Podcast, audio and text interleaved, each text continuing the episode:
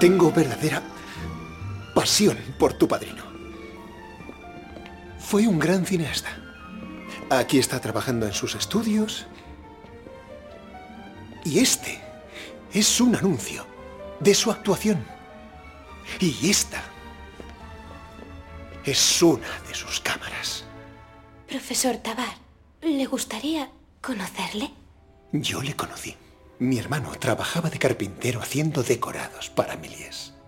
Un día me llevó a ver sus estudios. Fue como un sueño. Todo el edificio era de cristal. En realidad era así para que entrara la luz necesaria para filmar. Pero a mí me pareció un castillo encantado. Un palacio de cristal.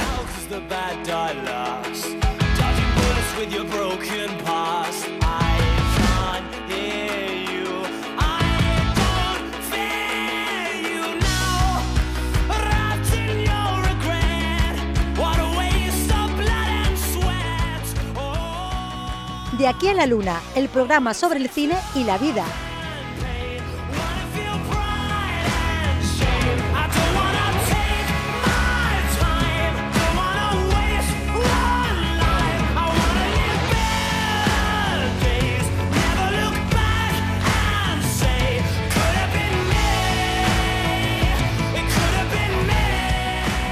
Calurosos saludos queridos y queridas oyentes, ya estamos de vuelta después del parón veraniego, con las pilas recargadas y los estómagos llenos de gazpacho fresquito. Yo soy Juanma Martín, una temporada más a los mandos de esta nave, junto por supuesto con mi estimable compañero y amigo Javier del Junco. ¿Cómo estás, amigo? Pues aunque no nos veáis, estamos estrenando corte de pelo como en la sitcom cuando se cambia de temporada. Hombre, alguna novedad había que meter, ¿no? Claro, tío, para que se distinga una de otra. ¿Qué tal el, el, el verano sevillano que tanto te gusta? Yo no quiero deprimir a nadie, por lo menos no en el primer episodio, así que me, me abstengo. Quinta al, enmienda. Al final, eh, nuestros mayores deseos no se han hecho realidad. Pensábamos que a lo mejor el COVID eh, moría por culpa de, de- de esta calor tan mágica que llegaste a describir en un Over the March de, con esa palabra o Sí, sí, una sí. cosa así. Y sin embargo, nada, este es el villano perfecto, ¿eh? Yo creo que se está fortaleciendo, tío. Son los únicos que están disfrutando de, de haciendo turismo por España. Sí, efectivamente, ¿eh? Los Conocen todos los rincones, todas las catedrales, madre mía. Y nosotros buscando Y turistas. sobre todo todos los bares y todos los chiringuitos. En fin, el villano perfecto del verano y de villano de villanos vamos a hablar largo y tendido con nuestro invitado de hoy, porque venimos a pegarle un repaso a seis películas que se mueven entre la obra de culto y la bizarrada excesiva. Hoy, en De aquí a la luna, cine bizarro.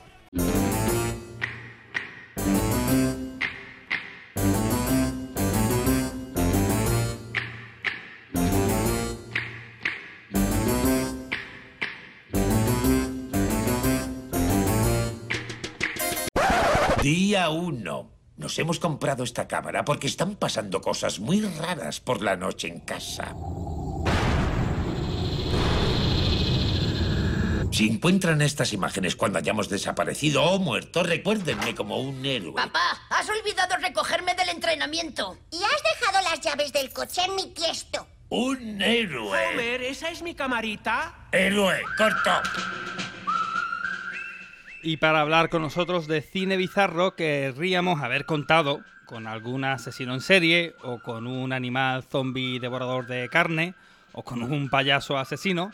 Pero finalmente nos hemos decantado por un amigo, que seguramente querría haber sido cualquiera de estos ejemplos, pero al nacer simple y llanamente humano tuvo que conformarse con estudiar todos estos fenómenos cinéfilos y cinéfagos. Y estamos hablando de un auténtico fricazo y amante del género que hoy tratamos. Pedro Carrasco, ¿cómo te encuentras? Hola, muy bien. Pues la verdad es que me encuentro muy bien y encantado de estar aquí con vosotros. Bueno, Pedro es técnico superior en audiovisuales y espectáculos y ha trabajado en el departamento de fotografía de varias producciones cinematográficas andaluzas. Y bueno, ¿vienes con ganas, Pedro? Por supuesto, por supuesto. Tengo con muchas ganas, muy ilusionado y espero estar a la altura. Eres además de los seguidores del programa, ¿eh? De- te, vamos, vamos, te tenemos en alta estima porque eres el único que nos habla en redes sociales. Bueno, el único no, pero uno de los pocos. No, hombre, no, no, seguro que hay más. Yo la verdad es que desde el principio del programa me, me gustó y me llamó bastante la atención. Y sí, me declaro un fan de vuestro, de vuestro podcast. Ole, ole tú. Eh, bueno, mira, te comento, en esta temporada, con afán de que nuestros oyentes conozcan rápidamente a nuestro invitado, que no sea simplemente, eh, Peña, ahí está Pedro, ¿sabes? Este es Pedro y punto. No, pues hemos hecho un test rápido, ¿vale? Esta es la primera, tú vas a hacer el- el- la prueba piloto. Vaya, vaya, qué, qué orgullo. Ya, pues venga, vamos allá con el test rápido de, de aquí a la luna.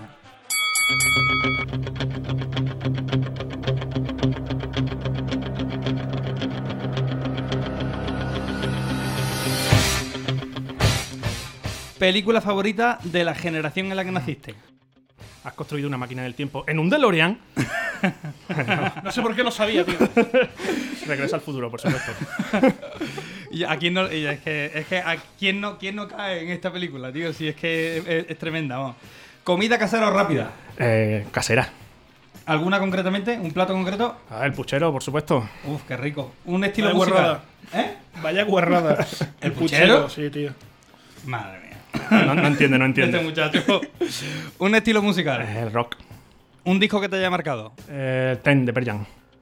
Una serie que todo el mundo haya visto y tú no. Lo siento, tío, Los Sopranos.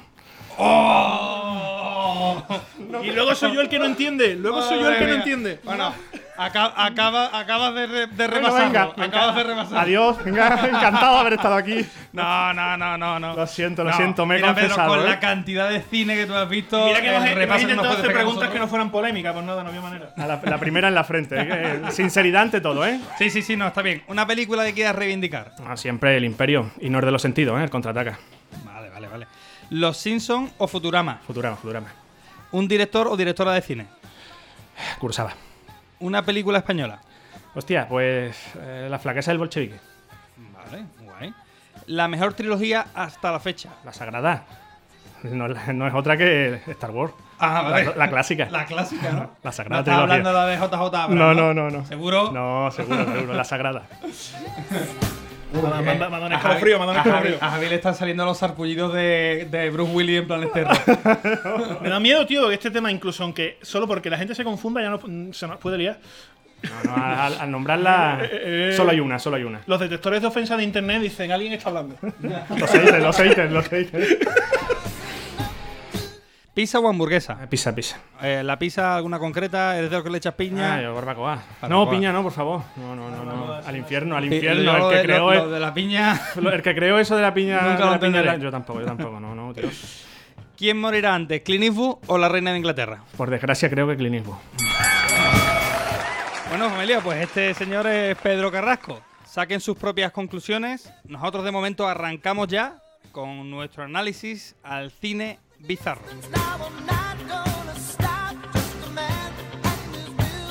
Están ustedes emprendiendo un viaje a la luna. Ajustense sus cascos y modulen el volumen. Esperamos que este podcast les sea de su agrado y no olviden que puede haber spoilers. Avisados quedan.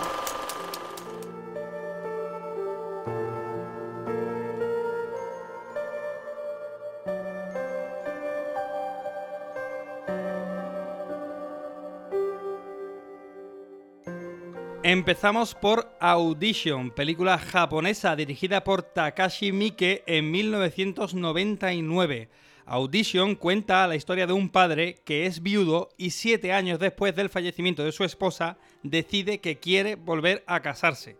Para encontrar a la chica adecuada, le pide ayuda a un amigo y juntos ponen en marcha un casting falso para una supuesta película. Ese es el punto de partida un poco de esta, de esta locura de Takashi Miike que nos traes tú, Pedro. Eh, ¿Por qué has elegido Audition? Bueno, pues cuando me planteasteis el programa, mm, dijisteis de, traer pues algo, una película nipona, japonesa, y la verdad es que por mi pasión por este director, mm, creo que era la mejor, la mejor opción. Intenté buscar una de las más comerciales. Hay que decir que Audition fue la, primera película de Takashi Miike que llegó a, a, cines en España a nivel comercial y me pareció una, buena protesta, una buena propuesta. Aclaramos que la dinámica que hemos seguido para estructurar el podcast es, como el tema es cine bizarro, pues coger diferentes géneros de este tipo de cine y Au- Audition concretamente representaría el género slasher, ¿no? Eh, la verdad es que me ha encantado que eligieras Audition. Es una película que a mí me encanta. Yo la primera vez que la vi me voló la cabeza. Y volverla a ver ha sido, vamos, un, regalo. Porque es verdad que son películas accesibles que la puedes ver en cualquier momento. Pero hay tanto cine pendiente por ver que mm, pocas veces encuentro verdaderamente la excusa para volver a ver una peli que, que me, que gustara mucho, ¿no? Entonces ha sido perfecto, ¿no? Eh, es lo que tú dices, este tío se presentó al mundo occidental con, con Audition. Es un director bastante prolífico, tiene más de 105 títulos entre, entre cine y televisión en. A- algo más, algo más. En IMDb, algo más, ¿no? Eso no es ser prolífico, eso es ser un prodigio. O sea, En es digo. una locura. Y además Este no es, no es tan mayor, además. no, No, no, es bastante joven. Yo creo, vamos, Impresionante, vamos. ante, para hablar de Mike, de Takashi Miike, creo que, vamos, nos tenemos que quitar el sombrero o lavarnos Sí. la boca aquí los tres, porque la verdad que es un auténtico, vamos, un auténtico monstruo del cine. Yo, hay una anécdota que me, me gusta, mm, cuando hablo de este director, cuando la tengo en cabeza, siempre me gusta decirla. Es que, mm, bueno, conocéis a John Ford, ¿no? Sí. ¿Sabéis quién es, no? Un maestro del Sí, cine. hizo, hizo algo de cowboy, creo, sí. ¿no? Era, era. ¿No era el de los coches Ford? No, no, no, No, el, no. el gran maestro del cine. Vamos, no voy a comparar ambos directores, Dios me libre, John Ford es uno de los grandes, pero John Ford es uno de los más prolíficos de la historia del cine. En 40 años creo que dirigió 66 películas. Takashi Miike empezó en el año 91 en televisión, haciendo películas para vídeo. Y en 2005, es decir, 15 años después, ya la había superado. Ya tenía 70 películas. ¿Sabes? Sí, sí, sí. Y a día de hoy tiene 112. Se habla de que Woody Allen es un enfermo que hace película por año, pero vamos, no se las ha visto No, no, con no. el Takashi Miike. Creo este que, creo que fue en 2005, hizo siete películas. eh, un, un auténtico esperpento. Es verdad que imagino que habrá mejores y peores, porque es verdad que un- es bastante irregular, ¿no? Eh, Es irregular, depende si ves toda su filmografía, cosa que yo no he hecho, pese a que soy un gran fan de él. Pero la verdad es que responde a la pregunta de ¿se puede mantener la calidad de sus películas con un nivel de producción tan alto? Yo creo que él responde que sí. Ujú. Él es la respuesta a que sí. Yo no sé cómo lo hace. Yo creo que dejará a los ayudantes de dirección haciendo las películas. Él, pero tener tres películas a la cabeza a la vez, eh, Sí, eso es súper complicado. Una locura, una locura. Es ¿no? una locura. Sí, sí, Pero eh, yo creo que este Ah, no consecutivas a la vez. Sí, sí, sí, hecho rodajes simultáneos, impresionante, ¿eh? impresionante. Llevo un rato diciendo joder y creo que los anunciantes nos van a repudiar, pero es que estoy flipando. yo- Intentaré controlar, intentaré- mi, mi verborrea, intentaré, controlarla. También, también, yo también. No sé, además él, él nunca se encasilló en un, en un solo género, él fue tocando todo y sí es verdad que se caracteriza por un cine, bueno, la ultraviolencia, ¿no? La, la mezcla de diferentes géneros, de, de un cine extraño, pero tocó todos los géneros y tiene hasta películas bellas, de bella factura, como no sé si la conocéis, de Beer People of China, es una No. película bellísima, de una fotografía espectacular eh, y después tiene en contrapensación, en contrapensación otras películas que, bueno, Sí, yo técnica- conozco- yo- técnicamente no son muy buenas. Yo conozco las más salvajes. He visto Ichi the Killer, por supuesto. Joder, Chidi Eso Killer, es esa, salvaje que. esa quizás sea su película más comercial, pero sí, sí. Muy brutal. Eh, Trece asesinos. También Sí, esa es de las últimas. Esa es su- la última película suya que yo he visto. Que- asesinos, sí, ¿no? que fue de 2010, que es un remake de un clásico de, Sí, de de- cine japonés, de, de Samurai, y esa está muy bien. Y, También comercial. Recientemente estrenó, vamos, de hecho, la, est- la estrenó el viernes 13 de marzo, se estrenó en España, First Love. Sí, esa es su última película, no la he visto. No sé, no- yo sí la he visto. a partir de 2010 por ahí le dejé de seguir la pista. Sí, es verdad que yo dediqué mucho tiempo a este director, Hmm. en la, sobre todo de, final, en, la, en la década pasada le dediqué Sí, mucho sí. tiempo, mucha. Pero últimamente le perdí un poco la vista y he tenido que ponerme al día. Es ¿eh? que va muy. Es que va, va a carajo sacado. O sea, que es que es muy difícil seguirlo. Que, ya te digo, First Love, yo sí la he visto y, y está entretenida, está bastante bien. Una factura estupenda y una historia guay. Hmm. Me parece que, que no está a la altura a lo mejor de Audition o de Ishi the Killer o incluso de 13 Asesinos. Pero, pero vamos. Yo siempre recomiendo para, para, para entender su cine y para entenderlo y ver si os gusta y queréis seguir indagando en él, yo siempre recomiendo, si sois capaces de superar los 10 primeros minutos de Dead or Alive, su trilogía, su, su aportación al cine de Yakuza más importante es Dead or Alive, ¿no? Pues los si aguantáis los 10 primeros minutos, podéis superar cualquier cosa. de- Estamos a prueba de Takashi Miike, ¿no? Estáis a prueba. eh. Bien, bien. Es un, eh, en esos 10 minutos pues, eh, aparece una sociedad totalmente privada de emociones, de metas. eh, todo es un ritmo rapidísimo de violencia, acción, sexo. Es impresionante. Un torbellino de, de cosas bizarras. Eh, Pues me la, me la apunto junto con lo que Ah. has dicho antes, la de Vinci. Beer People of China. La de Beer People of China no tiene nada que ver con su típica filmografía. Yo traigo aquí una. Vamos, traeré aquí como una especie de, de fil- filmografía selecta. Pero vamos, tampoco voy a. Bueno, no, no, venga. a perder, eh, a eh, perder el tiempo con. Porque tira, además. tira dos o tres películas para que la gente, pa- Sí, para yo- que le interese. Yo creo que, pues eso, Beer People of China, que es una película bastante bonita, Dead or Alive, una trilogía. eh, son tres películas sobre mm, cine yakuza, bastante coral, cada película es independiente, aunque tiene sus protagonistas, son siempre los mismos, hacen diferentes personajes, pero cada una no tiene nada que ver una con la otra y toca diferentes géneros. Es como un resumen de su filmografía, de su forma de trabajar, ¿sabes? La primera es cine de yakuza violento con un final bastante surrealista, no quiero decir más nada. La segunda es Perdón, de corte inciso. dramático. Perdóname que tengo que hacer un inciso porque cuando has dicho lo de un final mm, del que no quiero decir más nada, ah, en la época en que todavía no teníamos acceso a todos los vídeos del planeta con YouTube y todo eso, eh, me llegó a través de internet un final de una peli japonesa en la que se acababa el mundo básicamente. Sí, correcto, esta es. Esta es, ¿no? Sí. Y yo, claro, o sea, ese final es de las cosas más impresionantes Sí, sí, sí. de cuando tú te estás iniciando en internet, dices, ah, esto es internet, esta locura. Pues esa, es, esa es, esa es la De eso película que- estamos hablando, ¿no? sí, Bien, ya sí, está, sí, sí. Si aguanta los 10 primeros minutos, Llegarás a ese me- final, ¿no? merece la pena porque es un final maravilloso. Desde luego. Bueno, y para no enrollarme mucho, y después la- tiene una tercera parte que ya es un toque más también de Yakuza, pero lo mezcla con ciencia ficción. Bueno, impresionante. También me gusta mucho Full Metal Yakuza, que es como una versión japonesa a los Robocop de Yakuza. está Buena premisa. está súper bien. Bueno, la felicidad de los Katakuri, al que le guste el cine musical aleatorio, por decir algo. Visitor Q, mm, yo la recomiendo, pero ustedes allá, ¿eh? Bajo vuestra responsabilidad. Porque las cosas que pasan en esa película son de lo más extremo que he visto en mi vida. Uf, pues madre mía, pues después de haber hablado de Audition y de Sí, Ichi sí. the Killer, yo es que ya no sé qué más, qué más se puede pedir, macho. No sé, y bueno, eso, Ichi the Killer, eh, Gozu, la primera película de terror Yakuza.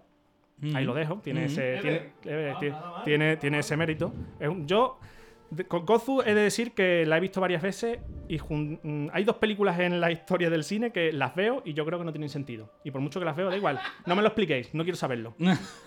Una es Mulholland Drive y otra es Gozu. Son dos películas que creo que no tienen sentido. Los directores la hicieron así porque quisieron. Punto. Sí, sí, no, Mulholland- bueno, pero yo, yo qué sé, Mulholland Drive sí que es verdad que sí que hay tantas teorías que empiezas a leerlas y dices, vale, esto cuadra. No, no, no. No lo sé. No tiene eh, sentido, no habría que tiene- verlo, habría que verlo. No tiene sentido. Bueno, y básicamente, después no quiero tampoco enrollarme mucho y tiene, por ejemplo, la gran, la gran guerra yokai, que se, se- se vendió como la respuesta japonesa al Señor de los Anillos. Eh, Sukiyaki Western Django, que es un western en el que Sale Taran- Tarantino. Tarantino hace un cameo. Es de mí, que no me jodas. Sí. Madre Y además él, mm, Tarantino le. No, Mike le devolvió el favor saliendo en la, de- en la de Roth, en Hostel. Hace un cameo, Mike hace un cameo en Hostel. Y no sé, bueno, básicamente creo que esa es una buena Yo creo que, que selección. este tío es una de esas personas que seguramente eh, habla mejor con la cámara y, eh, y la y poner un plano detrás de otro que con las palabras, ¿eh? Sí, o sea, vamos a ver, yo no conozco a Takashi Miike, pero viendo Audition, sin ya entrar, sin irnos más allá, centrándonos en Audition, es que la película es expresividad pura y dura desde el principio hasta el final. Y para mí, sobre todo a partir de su segunda parte, cuando, Sí. cuando ellos tienen esta secuencia Claramente hay dos películas Sí, diferenciadas. ¿eh? efectivamente, claro. Está, hay una secuencia en medio de la película en la que Aoyama y Asumi están en la habitación de hotel, una habitación de hotel. Además, hay una elipsis súper rara ahí. Hay Sí. un momento que hay una elipsis, ¡pum! no sabemos qué ha pasado y Sí. cambia completamente el ritmo y, el, Totalmente. y las sensaciones que da la película. Y dices tú, tío, toda cualquier secuencia de la segunda parte es que es, eh, es, eh, es que es hip- hipnótico, es que tú no, es que no puedes dejar de mirarlo, es que estás totalmente fascinado con, con la, con la capacidad de, de- de creatividad, de expresión de este hombre. Sí, sí, Incluso secuencias que tú la. Hay muchas secuencias que tú la ves en diferentes películas y dices. Esta secuencia es de montaje, ¿no? Dice aquí, por lo que sea, pues han, o sea, en, la sala de montaje se, se ve que a lo mejor han decidido eh, mezclar un montón de secuencias, de esas imágenes de diferentes secuencias de toda la película y, han, y ahí han creado una cosa muy bonita. Vale, en esta película pasa eso, pero digo, esto es imposible. Y si, lo ha, y si ha sido así, es, ha sido una, una suerte increíble que esto salga de una sala de montaje simple y llanamente. O sea, este tío ha tenido que tenerlo en su cabeza perfectamente milimetrado para que esto sea tan. Sí, como, tan- tan como ya, sí, como ya he dicho antes, eh, tiene que ser un tío con una gran capacidad para poder llevar a cabo, por ejemplo, películas simultáneas. Un- tener en la cabeza tres películas a la vez es impresionante. Sin, sin, sin bajar en la calidad artística de, Mm. de su trabajo, casi siempre, vamos. Brutal también el trabajazo que hace con los actores. Sí, sí, con sí. los dos. O sea, yo, volviendo otra vez a la secuencia esa de, de la habitación de hotel, eh, ahí solo, que es una, la secuencia más soft de toda la película, Sí, sí. eh, solo esa conversación, cómo se miran, cómo ella lo que quiere es enseñarle las cicatrices de su cuerpo para hacerle ver que ha tenido un, un- que, ha su- que ha sufrido abusos cuando había sido una niña. El modo en que lo hace es que es que es de poeta. Yo Sí, no, sí. no, no tengo más que grandes palabras para este hombre, para la música, Sí, es que es para capaz, es para todo. ¿eh? es capaz de todo este director. Te puede llevar hasta, hasta mundos más extremos de violencia y sin embargo también puede llevarte a páramos de corte romántico, de corte dramático, con Sí, una sí. belleza Son varias películas Sí, en una, ¿eh? Porque eh. yo diría que incluso hay una parte como cómica. Hay un poco, sobre todo la parte del casting y eso, es como una especie de una... Sí, una- él, él es mudado a ello. ¿eh? Eh, Otra película suya de, de las primeras, que Fudó, La Nueva Generación, una de Yakuza, es que parece que es de, de una comedia, los- no te crees a los personajes, parece que las cosas que hacen son todos de risa, sin embargo es una película súper violenta y dices tú, pero ¿cómo puede ser? ¿Cómo, puede- cómo pasas de una cosa a la otra? Claro, ¿cómo puede dar risa Brutal. esto, no? Eh, ¿Tú- ¿A ti qué te ha parecido, Javi? Bueno, yo lo primero que tengo que decir es que oí hablar de Takashi Miike por primera vez en 2007, precisamente estudiando en el Electron Almendro y precisamente en Boca de Pedro. Y ah, ya entonces doy fe de que era un completo fanático de este director, pero nunca me animé a ponerme porque, claro, cuando te dice, oye, ¿y por qué te gusta tanto ese director? Dice, porque todo es una locura ultraviolenta. Digo, lo voy a, lo voy a dejar aparcado de momento y un día me pongo. Y nunca me puse, la verdad. Pero claro, para el podcast mm, ha resurgido y te lo agradezco un montón, tío, porque ha aparecido Audition en mi vida y me ha parecido una, una pasada, ¿no? Me encanta además que para el tema slasher nos viene de maravilla porque resulta que nos llega un tío que subvierte la- el fundamento más, más mm, universal del género, que es empieza el slasher, hay un par de adolescentes mm, mm, cometiendo pecados de la carne y por tanto deben pagar con su vida. Y en esta película es justamente al revés. Hay un señor que utiliza su posición y su poder para aprovecharse de una jovencita o intentarlo, y la jovencita dice, de a mí no se aprovecha nadie, y el que va a pagar eres tú. Entonces, ya nada más que con eso, tenemos un slasher que es como el slasher para acabar con todos los slasher. Buen comienzo. Aparte, todo lo que vosotros habéis dicho, ¿no? Me gusta mucho esa segunda mitad. mm, Está muy bien representada porque, por lo visto, la novela en la que se basa, que tiene el mismo nombre, eh, se ha criticado mucho su autor porque es un tío mm, psicológicamente muy burdo, que te explica todas estas cuestiones, te explican los traumas de ella, de Asami, y, tal, mm, de una forma en plan, soy estudiante de psicología de primero, y vamos a hablar de, soy una psicópata y estoy traumatizada, venga, muy bien. Pero mm, este hombre, Takashi Miike, efectivamente usando la narrativa, es muchísimo más sutil, lo deja un poco abierto, no sabes si lo que estás viendo es verdad, porque uno podría decir que después de esa secuencia en el hotel, cuando por fin duermen juntos, él está completamente enamorado y ya está completamente entregado a ella. Y a partir de entonces, muchas de estas secuencias que estoy diciendo parece que ocurren dentro de su cabeza. Sí, empieza la pesadilla. Claro, entonces es una pesadilla, pero es la, la pesadilla de una persona confundida que dice, estoy extremadamente enamorado de esta mujer y es un amor verdadero, pero mi cerebro al mismo tiempo está procesando que aquí hay un peligro descomunal y que aquí hay algo que falla y que falla grave. Y claro, entonces es mucho más mm, acertada la forma de aproximarse y de decir, entonces ella es simplemente una asesina despiadada, no lo es, los que la critican tienen razón, no la tienen, quién se está inventando los recuerdos, qué recuerdos son verdad. Y me gusta mucho que nos lo deje abierto, ¿no? O sea, Mm. por un lado me subviertes el género, Mm. pero por otro lado no me lo escupes en la cara. Y eso siempre. Joder, Hasta el final, no, no, no te lo enseña, hasta el final no te muestra las cartas. Sí, pero te muestra las cartas y aún así dice, bueno, y aún así ahora ella está, dice, vale, ella es una asesina. ¿Pero por qué? ¿Debo entenderla o no debo entenderla? Claro. ¿Justificado o no? Eh, eso Ah, justificado. dejamos De bajo hecho-. No eh, nota, nota para las autoridades, no se justifica el asesinato en este, en este podcast. Pero dentro de eso, Claro. dentro de eso, justificado no, es difícil, ¿eh? Es difícil. De hecho, eh, eso que estás diciendo sobre si la justificamos o no la justificamos fue, o sea, fue objeto de debate en el 99 porque muchos medios europeos, y esto lo hemos hablado alguna vez con otras películas también, la consideraban una película profundamente feminista. Y aquí vamos a empezar otra vez. ¿Te acuerdas la frase que dijiste en el primer podcast que hicimos de la primera temporada? Está un poquito lejos, pero. ¿Te acuerdas? Recuérdamela, recuérdame, me acuerdo, pero Pues que dijiste, el problema es que vamos a empezar a hablar de... lo- O sea, dijiste tú, eh, tengo miedo de que somos dos hombres blancos heterosexuales empezando a hablar de los problemas de las mujeres una vez más. Resolverlos aquí, ¿no? Eh, Pues bueno, pues ahora vamos a increyendo. Somos Sí. tres hombres blancos heterosexuales. Sí, creo, creo que nos puede caer encima ¿Sabes? la buena. Efectivamente. No, pero yo creo que, esa- esta premisa es bastante, bastante interesante porque esto es, un- es una temática que utiliza mucho, suele usar muchos directores, es esconder, por ejemplo, en este caso, bajo una película de terror, ¿sabes? Pero esconde al final por una crítica social a- hacia una serie de valores mm, tradicionales japoneses, ¿no? Mm, Sí. Un poco como el machismo, la obediencia, un poco ya... Sí, sí, él mismo lo comenta. Lo, lo comenta en un momento dado es el amigo, ¿no? Que dice: Una chica tan guapa y tan obediente no puede no tener novio. Pues, Esos dos, esos dos Claro, valores sí, y- sí, están a la misma altura en Japón. Vamos, yo no veo. O sea, seguramente. O sea, que- creo que la crítica a los valores tradicionales está ahí. Feminismo ya eh, con.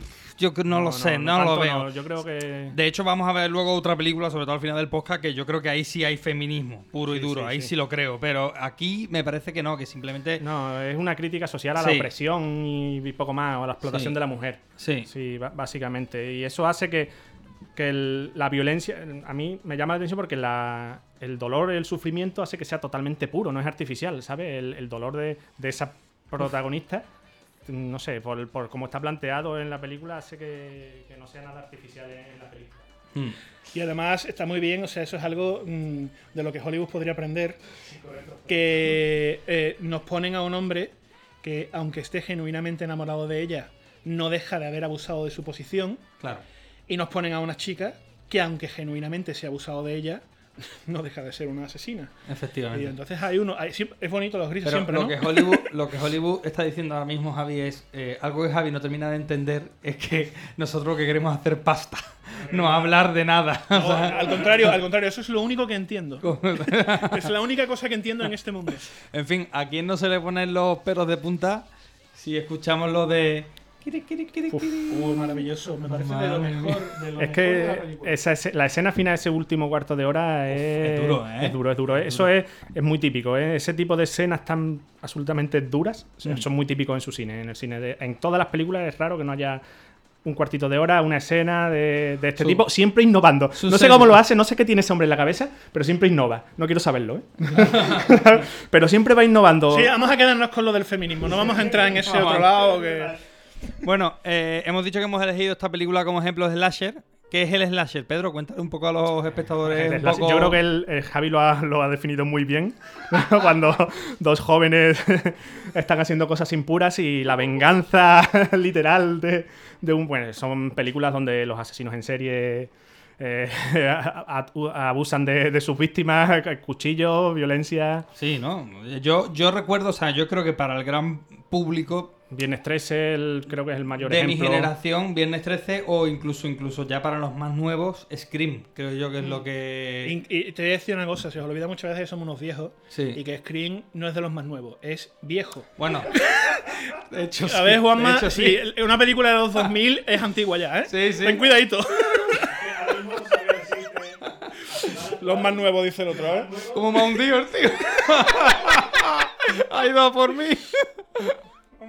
Diré. Abandona los mandos de esta manera.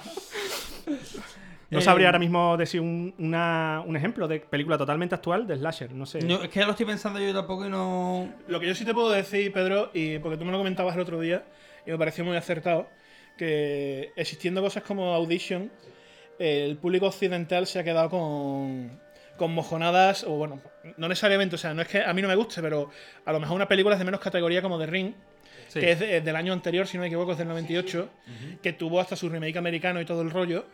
Pero date cuenta de lo siguiente. Tenemos una película eh, del 99 que habla de un productor de cine que utiliza su poder para aprovecharse de las jovencitas. En el año 1999, adivina quién está ganando el Oscar por mejor película. Harvey Weinstein con Shakespeare in Love. ¿Tú te crees que el mercado americano estaba para adaptar ese tipo de historias? De ninguna manera. De ninguna manera. Ni lo estará jamás. Digo, un remake americano de ninguna manera. Es un escándalo absoluto. Lo que sí te diría, para los que, para los que vieron The Ring o vieron La Maldición y dijeron, joder, esto es nuevo. Esto es un terror que yo no conocía, tal, mm, pues de qué, o sea, algún otro título, alguna otra aproximación que digo, si te ha gustado esto, sigue por este camino. De algún otro, otro terror, terror asiático A mí recomendable. me gustó también de esa misma época que se subió un poco a la estela de, de la. se pusieron de moda, ¿sabes? Que empezaron a llegar y no fue tan famosa. Dark Water está bastante bien. Sí, me suena mucho, tío. Esa no- estuvo bastante bien. Mike intentó con otras. que no Llamada son- Perdida Llamada Perdida no son nada buenas, Mm. ¿sabes? Pero. Ya la- no, esa, Llamada no, esa la recomiendo. La vi en el cine, la verdad. Esa no, esa no la recomiendo, pero la verdad es que Audition parece que se subió al carro, pero no, realmente en esa época se pusieron muy de moda las películas de terror de terror japonés Sí. y él dijo, voy a hacer esta película, aunque ahora se están haciendo que en- Y lo peor, se puso de moda adaptarla porque Sí, sí. eh, La Maldición, sin ir más lejos, la japonesa, o sea, la, la versión de La Maldición estadounidense está protagonizada por Sarah Michelle Gellar, Gellar, perdón, la de Buffy Cazavampiros. sí. Eh, vamos, es, es muy No mala comparado con la versión Sí. japonesa. A mí la versión japonesa me gusta mucho de, de Sí, esa sí. película. vamos. Sí, si es que no son malas, ni de Ring ni de Grun, de- ni La Maldición son malas, Mm. pero después... Es que, vamos a ver, Quedamos ahí, ¿no? Claro, es nos que quedamos ahí. también son súper comerciales también. Exactamente, Después es llega que- esta y dices, tu madre es mía. que esta es una película, es lo que estábamos diciendo antes, inclasificable. Sí, Y- es- y no, la- no está hecha para el gran No, público. y no, La no, no. Maldición y The Ring, pues son, son películas que tienen una sorpresa, que tienen un- una mirada nueva porque son asiáticas, pero que eh, son películas de terror. Pues precisamente, con eso que estás diciendo, eh, eso es- va mucho con lo que yo he pensado durante todos estos años. Y ahora me alegro, ahora que mm, mm, ha aparecido Audition en mi vida, digo, no era tan inclasificable, no era tan indigerible. Y animo a la gente a decir, mm, no tengas miedo. O sea, a fin de cuentas, Audition, si te das cuenta, es un slasher. Sí, sí. ¿no? que es que no deja de serlo. O sea, uno se cree que no, es que como es japonés, no me entera de nada. Es. Sí te enteras, tío. No, no, pero vamos que yo Sí te enteras. lo de inclasificable lo veo como una virtud, lo, lo estudio como una virtud, no, no como un Pero- problema. Pero que luego no lo es tanto. O sea, que no, no- no hay que temer.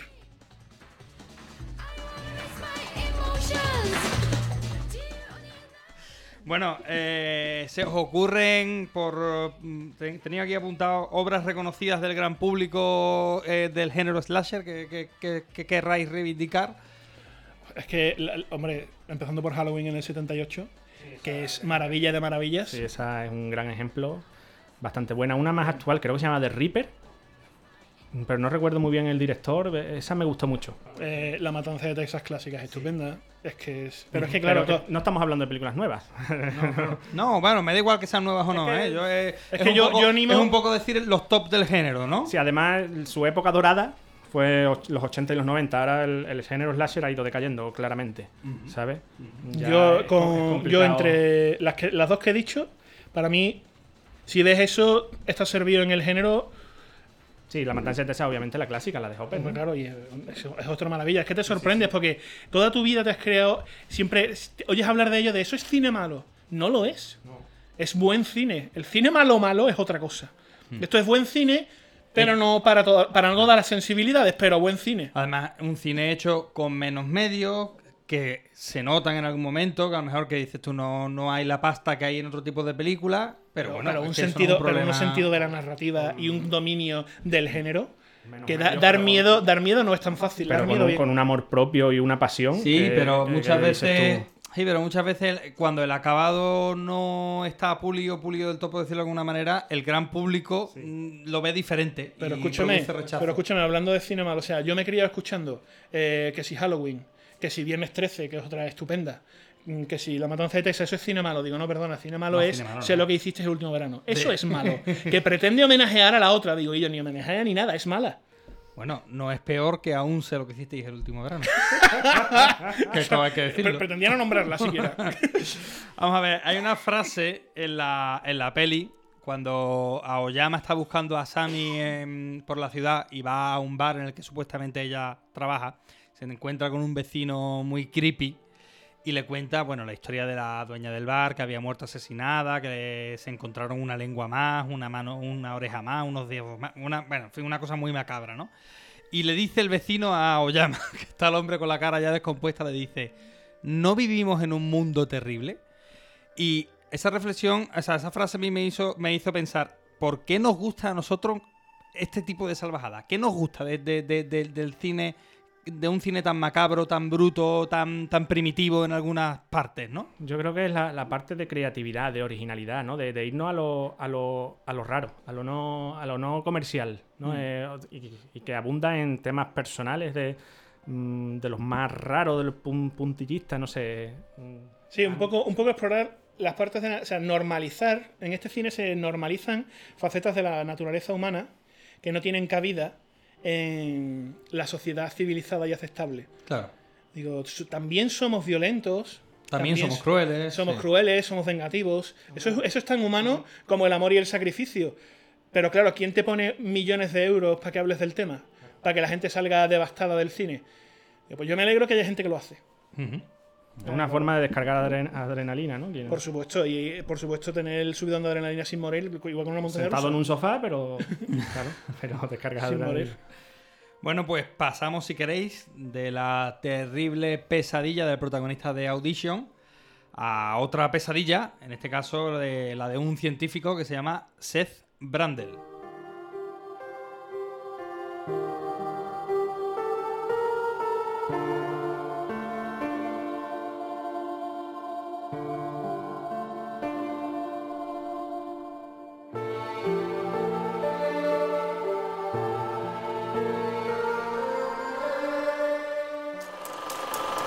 Creo que debería hablar conmigo. Tengo que hacer tres entrevistas más antes de que acabe esta reunión. Pero no están trabajando en algo que cambiará el mundo. Ellos dicen lo mismo. Sí, pero mienten. Hay un límite hasta para la imaginación. Teletransporte humano, decimación molecular, descomposición y reformación son hereditariamente inevitables.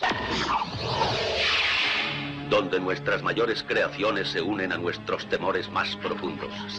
Cuando fuiste transportado, algo falló. Están a punto de ir más allá de ese límite. La mosca.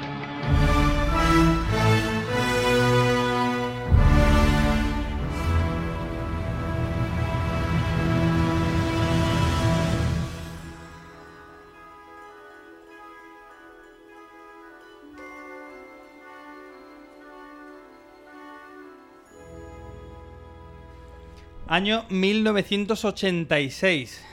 Dirigida por David Cronenberg. Protagonizada por Jeff Goldblum y Gina Davis. Estamos hablando de La Mosca.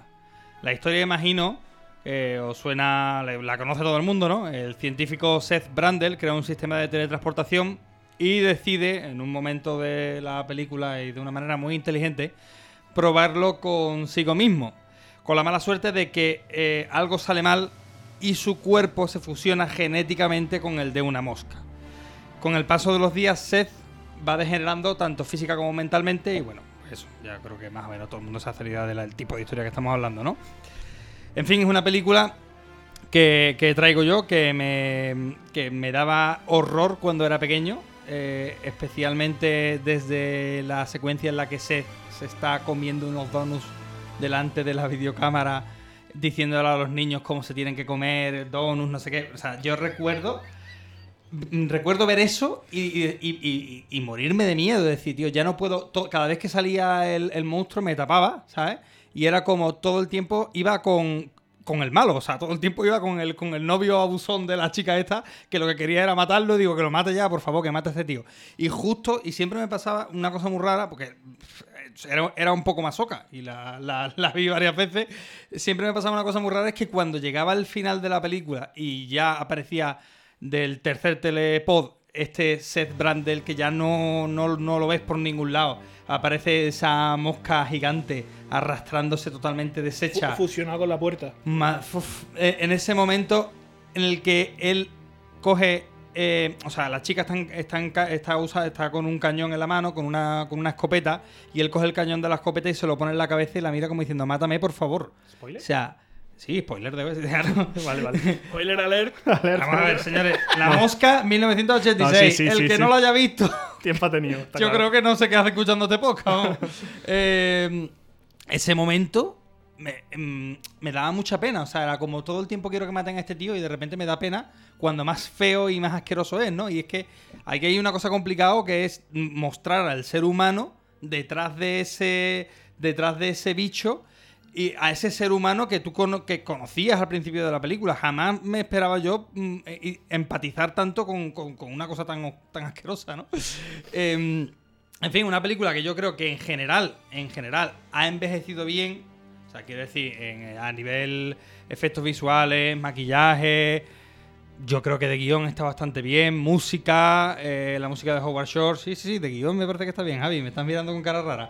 Me estoy poniendo malo aquí. Pues me- a mí me gusta, la verdad, no lo puedo evitar. Y, y yo quizá el único pero que le pondría a la película es que creo que el personaje de ella, sobre todo en la primera parte de la peli, es muy poco, cre- o sea, muy poco em, creíble, en, por lo menos en el siglo XXI. Yo no sé ya en el 86 si las chicas eran así de confiadas, Hay que en, en los guiones en, en el año en que se hizo. Sí, sí, Estamos sí. hablando de los años 80. ¿no? Efectivamente, en el 86, pero incluso eso de que ella entre y le dé una media para probar, no lo sé. Yo lo veo, la- lo veo poco personaje un poco extraño en esa parte. Luego, bueno, evoluciona y, y- y es, es el vínculo con el espectador, ¿no? Que Pero- sepáis que me estáis dando municiones y os voy a reventar. Bueno, pues cuando queráis. Mira, yo, yo lo voy a decir ya. Eh, Jeff Goldblum, estupendo. Yo soy fan de ese actor. Siempre es uno de esos actores que, ¿Que lo, siempre. que lo hace todo igual. que sí, pero- Siempre, siempre un científico que. Sí, tío, pero. Que tiene cara de cansado. tiene- pero tiene un aura, tiene un aura de Mahara. tiene un- y elige siempre unos papeles súper weirdos. Pero parece el mismo personaje que en Jurassic Park. Exactamente el mismo. O en Into the Night. Pero. O sea, quiero decir que es un tío que me cae bien. Eh, Sí, que- sí, no, no, que, no, que- sí, que- que gusta, que tiene un carisma y una. Y sobre todo porque siempre hace cosas raras. No, Sí, sí, sí, y sí, además aquí hace un papelón, hay que Sí, decirlo. sí, sí, sí, hombre. Porque Bueno, todo esto de que, de que quedó, en- haciendo de pero quedó encasillado después. Es decir, aquí es Jeff Goldblum, pero todavía no, no, no- Es la primera vez que hace de Jeff Goldblum, ¿sabes? Ah, se interpreta a sí mismo. Claro, es la primera vez, vamos. Bien, bien. Nada, pero vamos, o sea, vale, muy bien. Él es estupendo y efectivamente lo, o sea, la degeneración de él es extremadamente repugnante y eso es algo bueno porque lo busca y lo consigue. Eh, unos efectos especiales impresionantes, efectos especiales prácticos además, que gente como nosotros los echamos muchísimo de menos y los apreciamos muchísimo. Pero resulta que, bueno, yo esta película la vi lo típico, ¿no? Voy a- empiezo a estudiar cine y hay que ver la mosca. Está en el top 10 de cosas que hay que ver sí o sí. Y además tienes que decir que te gustó porque si no te pegan. Entonces, evidentemente me gustó. Pero la he vuelto a revisar para el podcast porque además yo la quedó ahí y solo ha vuelto ahora. Y digo, joder, esta, esta película. mm, El guion flojito, ¿eh? Las relaciones de los personajes son flojitos, los personajes son flojitos. Y digo, bueno, pero verá, la, pe- la película en el fondo es una cosa que, o sea, a fin, a fin de cuentas el protagonista es ese bicho, el, el bicho espacial que lo llamaban el equipo de efectos especiales, ¿no? Que es una- un prodigio, ¿no? De los efectos especiales. Pero luego me pongo a ver entrevistas y me pongo a ver cómo se hizo. Y hay un porcentaje altísimo de comentarios de la producción y del equipo, incluidos los actores, que dicen, el núcleo de esta película es la relación romántica. Ni de coña. Un, y una insistencia... Pero es que Jeff Goldblum diciendo... Eso es marketing. No, no, Eso pero es escúchame, por eso digo que es gravísimo, por eso digo que es gravísimo el tema. Digo, si tú me pusieras en el making of por marketing, te voy a enseñar cómo he hecho los mejores efectos especiales del año, que además los ganaron, eh, ganaron mejor make-up, eh, mejor maquillaje y tal. Digo, vale, pero es que no, el marketing es. Pero es que Gina Davis estaba saliendo con Jeff Goldblum en aquel momento. Y se aproximó al papel por eso, pero es que eh, dicen, es que me pareció una gran oportunidad para él, pero también para ella. Digo, pero si el personaje de ella es la nada. Hmm. Y luego está el personaje del jefe, que es básicamente un acosador, que me ha dejado mi novia y sigo yendo a su piso a ducharme sin permiso y cuando me dice devuélveme la llave, le digo un carajo para ti. Eso es lo que digo que, que, a que en, en eso es lo que digo que, que sufre La, con la fuerza, la fuerza de la película está en el protagonista, en Jeff Sí. Sí, Ellos pero dos ojo. no aparecen hasta el final. Pero ojo, cuando habéis dicho, pero es que tenemos que tener en cuenta que son los 80, tal cual, tengo aquí una crítica de la época. Y dice, Cómo, cómo se trae las cosas Sí, sí. acá. sí, sí, Goldblum está... O sea, a, a- eh, está eh, infravalorado en esta película. Lo hace muy bien. Pero ella es, aburrida y, el tercer personaje es directamente una rata. dice, el crítico. Digo, o sea, ya en el... No es, no es que como en el 86 eso es normal, no, no. En el 86 tampoco era normal. Y No, no, el yo- resto que queda es un nota descomponiéndose hasta convertirse en mosca. y yo, cuando he visto la película. No, tío. Tío, es que la, la, la- has simplificado mucho. no lo he simplificado. Es que es lo que me he encontrado y me he quedado loco, tío. Bueno, venga, pues pasamos a la siguiente película. o sea, pues solo decir lo que queráis, pero que yo me he quedado loco. no me hay otros elementos. Sí, es verdad que, que la película se basa en eso. Básicamente en la, en la descomposición de un hombre, ¿no? Convirtiéndose en, en mosca, la degradación de su mente, cómo, insu- cómo influye en su cuerpo. Bueno, pero hay mucho más. Hay, hay más detalles. Sí, es verdad que, bueno, a ti no te gusta, pero yo creo que es una historia de amor. Mm. Al fin y al cabo, se, se reduce. Mira los cabrones cómo se ríen. Se- la reduce. Vamos a ver, la, la película, si tú lees el argumento, tal como está planteada, nos esperamos a una, una increíble historia de, de- de terror, de acción, violencia, ¿no? Al fin y al cabo, una historia de amor rara. De, de una tía que, que Hombre. no tiene diálogos con una mosca, pero con un hombre química con mosca. su pareja. Claro, que, que- con un hombre mosca, pero, pero tiene su. mm, A ver, es un tipo también que es fascinante porque en el momento en el que ella entra allí, una vez superado todo esa todo ese momento creepy de entrar en un hangar, dar una media, todo ese, todo ese tipo de cosas, al final el tío es un auténtico genio. Yo entiendo que ella se quede fascinada por porque es una además si es periodista que cubre noticias científicas está acostumbrada a ver eh, avances científicos o a entrevistar a este tipo de gente de repente se encuentra con algo totalmente diferente y nuevo, ¿no? Algo que va a cambiar el mundo. Mm, yo como historia de amor, tanto, tanto, no la veo tan desarrollada, francamente. Yo, Joder, una, tía que pese a, a lo que está pasando a todo lo largo de la película, Sí. sigue, sigue fiel a, sí, sí, a su mosca. a su mosca, sigue intentando ayudarla, sigue intentando Sí, sí, curar. no Y sé. es un triángulo amoroso, una tía, una mosca y un moscardón. Sí, sí, sí. Yo, para mí, la película es una... Es un despliegue de efectos visuales Sí, sí, sí. mm, impresionante, No, mm, y- que y- se disfruta. Y, y Eh, más, yo creo que tiene, yo creo que tiene una lectura ahí, ¿eh? Yo creo que lo que pasa es que creo que decir que es una historia de amor está bien como segunda, como segunda, co- pa- para, mí como segunda cosa. No para centrarlo mí- en eso. Claro, exactamente. La promoción de la película no creo que deba ser esto es una historia de amor. Oiga, eh, historia de amor, eh, bueno, yo creo que es otra cosa, pero vamos.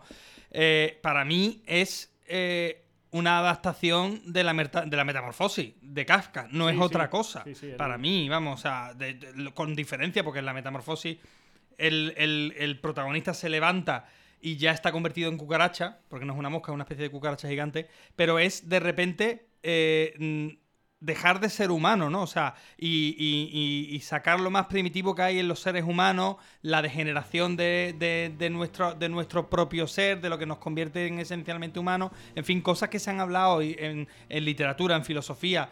en- durante toda la vida y aquí la representación es cojo a un tío muy listo lo deshumanizo por completo convi- convirtiéndolo en un bicho gigante, ¿no? Para mí es eso. Lo que pasa que, bueno, entiendo que el papel de ella el- es que es súper importante porque si no es que la película no funcionaría. No, es que sí- sí, solo, solo hay tres personajes, es que como no le des importancia a alguno, Claro. ¿sabes? Es que es- Volvemos, volvemos a lo mismo.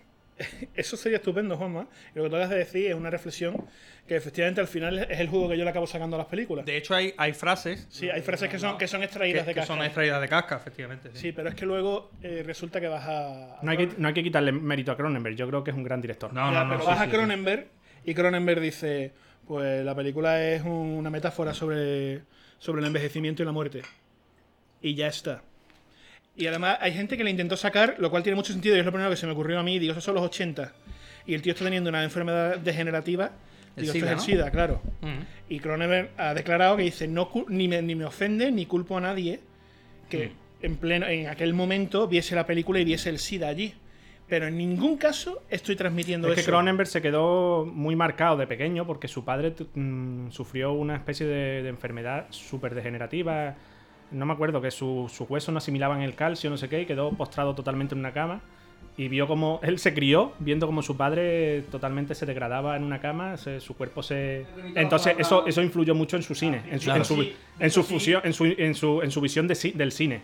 ¿Sabes? Él se quedó totalmente marcado por la enfermedad de su padre, que era una especie de lepra, mm, por así decirlo.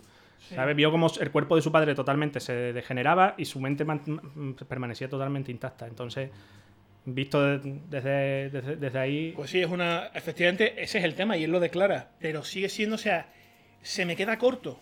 Se me queda corto, mm, sobre todo para una película de, de este calibre y que tiene esta fama y este prestigio. Además, Cronenberg también es un director que es muy de culto, que tiene un seguimiento, no es un director cualquiera. No, se, de- Ah, se sea, despegó de, se despegó del sistema de Hollywood a do- un par de películas después de la mosca. Tiene una, creo, visión, vamos. tiene una visión muy particular del cine. Él tiene No, es una que se- forma de hacer. Sí, sí, sí. se No, no, es que sí, se despegara. Es más, por lo visto, él siempre trabajaba en Canadá, siempre había trabajado en Canadá, y esto se considera una película poco suya. No, hay dos o tres películas. Son, hay un, hay un- una etapa que es Hollywood, pero Pero, pero esta Pero- fue su primera, por lo visto. Sí, puede ser, puede ser. Y, y además se dijo, esto es una película no Cronenberg, pese a que haya esa conexión con su temática, Mm, ¿no? mm. Entonces, realmente mi crítica es, no, evidentemente, te pones a ver cine bizarro y te encuentras cosas que carecen de argumento, carecen de fotografía, carecen de interpretación. Pero- no es el caso. Claro, no es el caso. Pero para lo que yo he recordado, o sea, para que tú Mm, empieces a estudiar mm. cine y la primera película prácticamente de la que te hablan es La Mosca, digo, pues, macho, mm, al revisarla esperaba encontrarme con una cosa mm, mucho más fina. Hombre, si estudias maquillaje o efectos especiales, sí, tienes que ver la mosca. Y luego también cuando empiezas a estudiar cine, tienes 18 años, eres un flipado. O sea, Sí, la también, mosca con también. 18 años es la película de tu vida. Sí, claro, claro, pero otras, otras las revisas que dice, vale, el padrino será todo tipo que tú quieras, pero al revisarla las cosas están ahí. Pero el padrino, el padrino va gustando más con los años, ¿eh? Madre mía, la comparación. Pero, ¿eh? pero, pero quiero decir que. ¿Cómo hemos pasado de la mosca al padrino? cojones, pero cojones, para cosas de flipados que se dice con 18 años, pues lo, esta sí sobrevive. Mejora tu criterio, mejora tu no sé qué, y, la- y sigue siendo estupenda. Y la mosca pues, me ha dejado embajonado. Bueno. a diferencia de otras de, esta, de este podcast, de hecho. Parafraseando a, a Kurosawa y, y, vamos, una frase que dijiste tú en cine, en cine y ciencia, pobre de aquel que pueda explicar su propia obra, ¿no? Y aquí estamos hablando de una película que se le sacan mil lecturas y yo creo que ya eso es un, o sea, eso es síntoma de que algo se hizo bastante bien, ¿no? Luego, independientemente, pues puede tener sus más y sus menos, pero... en. Mm, Vamos un poco con el tema. Vamos a ver, esta película la hemos clasificado dentro del género Body Invasion. Body horror. ¿Body horror? Vale, pues body horror. Eh, pa- eh, Pedro, eh, eh, body horror, por favor, eh, ilústranos. Ilústranos. Bueno, pues un género en el que claramente el, el- cuerpo se empieza a degradar. Eh, Una invasión eh, puede ser, no sé, de algún parásito, de alguna invasión alienígena, lo que sea, pero mm, cambia totalmente la actitud de, los personajes, de los protagonistas, de quien sea, mm, haciendo que su- sus actitudes puedan. Su forma de, de- de actuar cambie completamente. Sí, de relacionarse. De y- relacionarse y puede pasar de todo. De hecho, en, en cine de Cronenberg hay bastante, ¿no? Rabia creo que es que a las mujeres le empiezan a salir elementos masculinos. Vinieron dentro de eso una especie de parásitos que, que cambian el comportamiento sexual de, de las personas. Es lo que tú dices, la- lo clave es cómo esa transformación sirve como excusa para explorar, ¿no? Vamos a explorar comportamientos sexuales extremos, vamos a explorar a lo mejor El, com- com- el comportamiento humano. eh, comportamiento humano, pero en en lo que no está normalmente considerado. Claro, no hay forma de justificarlo desde una actitud normal y civilizada, pues vamos a justificarlo con, una- con un cambio hormonal de, provocado por con un cambio eh, eh, alienígena. alienígena, por una metamorfosis hecha con una máquina de teletransportación. ¿Algún, ¿Algún ejemplo potente que se os ocurra, aparte de la mosca?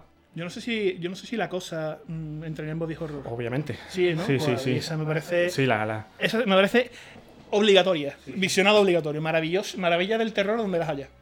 Yo, por ejemplo, no sé, la invasión de los ultracuerpos, también que tiene varios... Hay varias, a mí la que más me gusta es la de Donald Sutherland, no me acuerdo de los 70 creo. Una pregunta, ¿vosotros habéis visto en la película, en la mosca me refiero, algún tipo de mensaje rancio en plan no juegues con las cosas de Dios? Hombre, cuando. Es lo primero que se me ocurrió. ¿Habéis visto esa lectura? Pues yo la hice, ¿eh? Yo, Lo primero que se me- verla, yo no la he visto. no, yo- Lo primero que se me ocurrió. Claro, luego he visto que él es ateo. Cronenberg es ateo, o sea, no creo que estuviera pensando en esto, pero. No tanto no juegues con las cosas de Dios, que porque lo digo porque por la época y por otros referentes que hay de la época, como por ejemplo James Cameron con Terminator, el terror tecnológico, eh, yo nada más llegan a su laboratorio al principio de la película y veo y él dice esto lo procesa una computadora, digo ya estamos con el rollo Skynet, ¿no?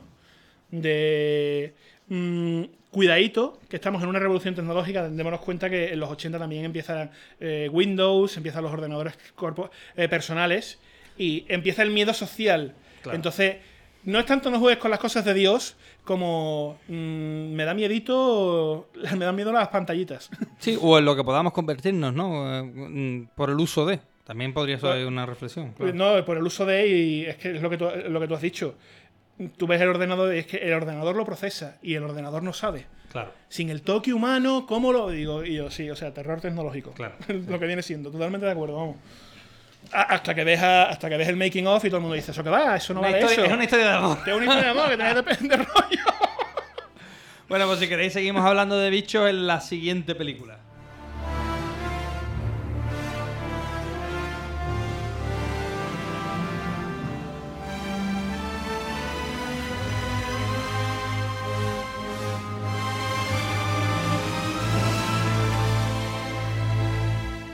¿Te gusta el programa? ¿Quieres opinar sobre alguna película? ¿Tienes alguna recomendación?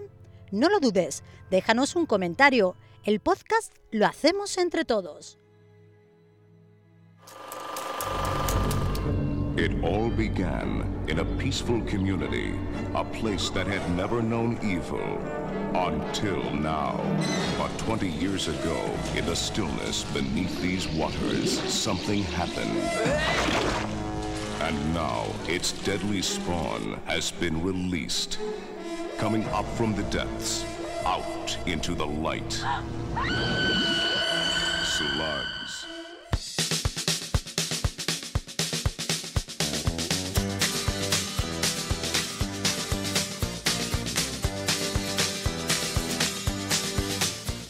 Unas babosas asesinas irrumpen la tranquila vida de un pueblo norteamericano. Este es el argumento de Slugs, Muerte Viscosa, una película dirigida por el español Juan Piquer Simón en el año 88 y en la que, de entre lo más curioso para el gran público, es encontrar en el reparto de la película a Concha Cuetos, la mítica Lourdes de Farmacia de Guardia. Que nos cuenta de todo esto, Pedro, que la película la traes tú.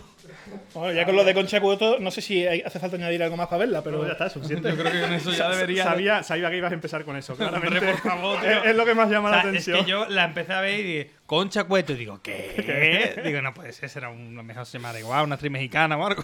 no, no, no. A ver, bueno, de, de Slack. Yo me gustaría empezar con una frase de Juan Piquer Simón, ¿vale? Una frase de él. Buen comienzo. Buen comienzo. Para, para entender un poco su cine. Él en una entrevista, en un reportaje que le hicieron en, en Días de Cine, dijo, yo con 500 folios y dos, y dos bolígrafos soy capaz de escribir Guerra y Paz. Pero no puedo hacer Guerra y Paz sin 400 o 500 millones. Estoy. He venido con la misma idea que tú. Digo, este tío acaba de redefinirme el mundo. Es que, es que eso es así. Eso es así. A ver, es que Juan Piquer Simón, si, al- si de algo sabía, era de producción. Y de hacer mm, películas eh, que fueran rentables. Ante todo. Y hay que, hay que reconocer su grandeza de decir un español en los años 80, donde los efectos especiales en aquella época que eran una utopía, ¿sabes? Mm. En España sí, en luego. España. Mm. Y las cosas que hacía con un presupuesto. Imaginaros el presupuesto que tenía. Que es Eh, ni de un euro, es de una peseta. ¿sabes? Eran en peseta. Me parece impresionante. Además, un, el género, explorar el género fantástico en los años 80 en España tenía que ser muy complicado. Y a mí me parece impresionante. Él reconoce que el género fantástico era el género que más le, influ- le influenció de, de pequeño, que le gustaba y que quería explorarlo por la creatividad que conllevaba. Y me parece que lo consiguió y hay que reconocer su, su, su labor en el cine español. Creo que hay que reconocerlo. Las películas pueden ser mejor o peores. Creo que no tiene ninguna obra maestra, por supuesto. Pero hay que reconocer su, su gran trabajo. Sí, y lo que significó que- para el cine español. Porque nadie más ha sido capaz a día de hoy de hacerlo. Cuando, me, cuando me planteaste el programa y dijiste traer, un traer una película española, hay, muchos ¿no? que han in- indagado en este mundo. Yo que sé, Jesús Franco, ¿no? Que hizo mucho. O, Paul Nazi, ¿no? Con el, La Noche de Walpurgi, el, el, lobo. El hombre lobo ibérico por, por excelencia, pero mm, creo que ellos se, se movieron en unos ambientes muy marcados por, por, por el, muy, unos cánones muy establecidos. Sin embargo, Juan, Piquer Simón se salió de lo, de lo, de lo convencional para traer a España un cine que, que obviamente no, no había venido nunca. Hmm. Y yo como introducción, eso es... Sí, no, la verdad que eh, mm, la película es una película que, que está entretenida, que es para verla y echarte unas risas. Yo sobre todo lo que, lo que he hecho es reírme Sí, mucho sí, sí, sí. con las partes más salvajes, con, con el con el ataque de las babosas a esa pareja adolescente en la cama. Haciendo, Eh, haciendo el mal como siempre. Exacto. Ahí, ahí- ahí- ahí sí está la, la vengación divina, ¿no? Efectivamente, efectivamente. Qui- Quizás yo mm, eh, creo que hubiera ganado más todavía la película si no se hubiera tomado en serio a sí misma. O sea, que es una película que en algunos momentos la estás viendo y dices, te, te estás intentando tomar muy en serio, más en serio de lo que deberías. ¿sabes el, que el guion se, se toma a sí mismo demasiado en serio, Sí. ¿no? No le da ese toque de picardía adolescente. Efectivamente, ¿no? Eh, y, y ahí es donde yo creo que puede perder un poco. Pero bueno, una película estupenda que sobre todo creo yo que vale para lo que estáis hablando vosotros. Y concretamente tú, del tema del director, descubrir a este hombre, un tipo... Merece un reconocimiento. un niño de la posguerra que veía mm, pases dobles por una peseta o dos pesetas y que mm, cuando, cuando quiere hacer cine, de hecho, en España no lo dejan porque el sindicato vertical le, Le echó, le echó. le- No no, le- le, dio el carnet, vamos. No le dio el carnet. En fin, y el tío dice yo, por mis santos cojones voy a ser director de cine y voy a hacer la película que a mí me dé la gana y creo que empieza haciendo una película de superhéroes, ¿no? De Super Sí, Sonic. Super Sonic Man. Y dices tú, tío, bueno, yo esto es un descubrimiento, ¿no? Yo, es lo, es lo- creo que es lo que se puede sacar de todo esto, vamos.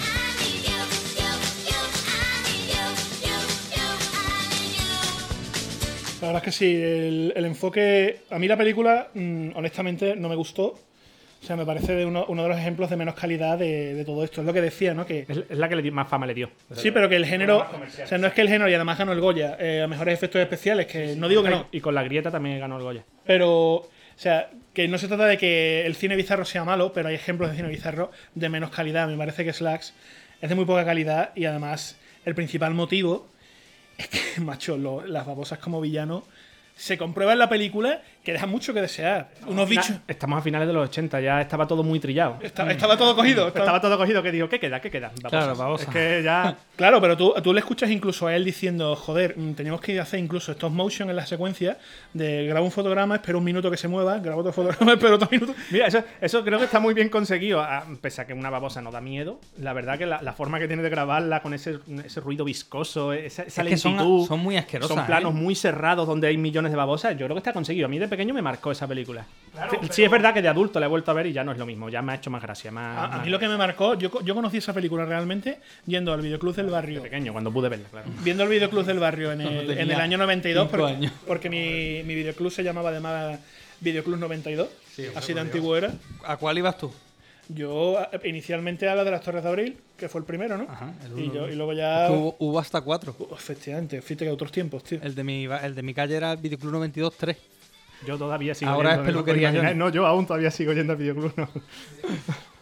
Es una costumbre sanísima que yo creo que los demás hemos perdido.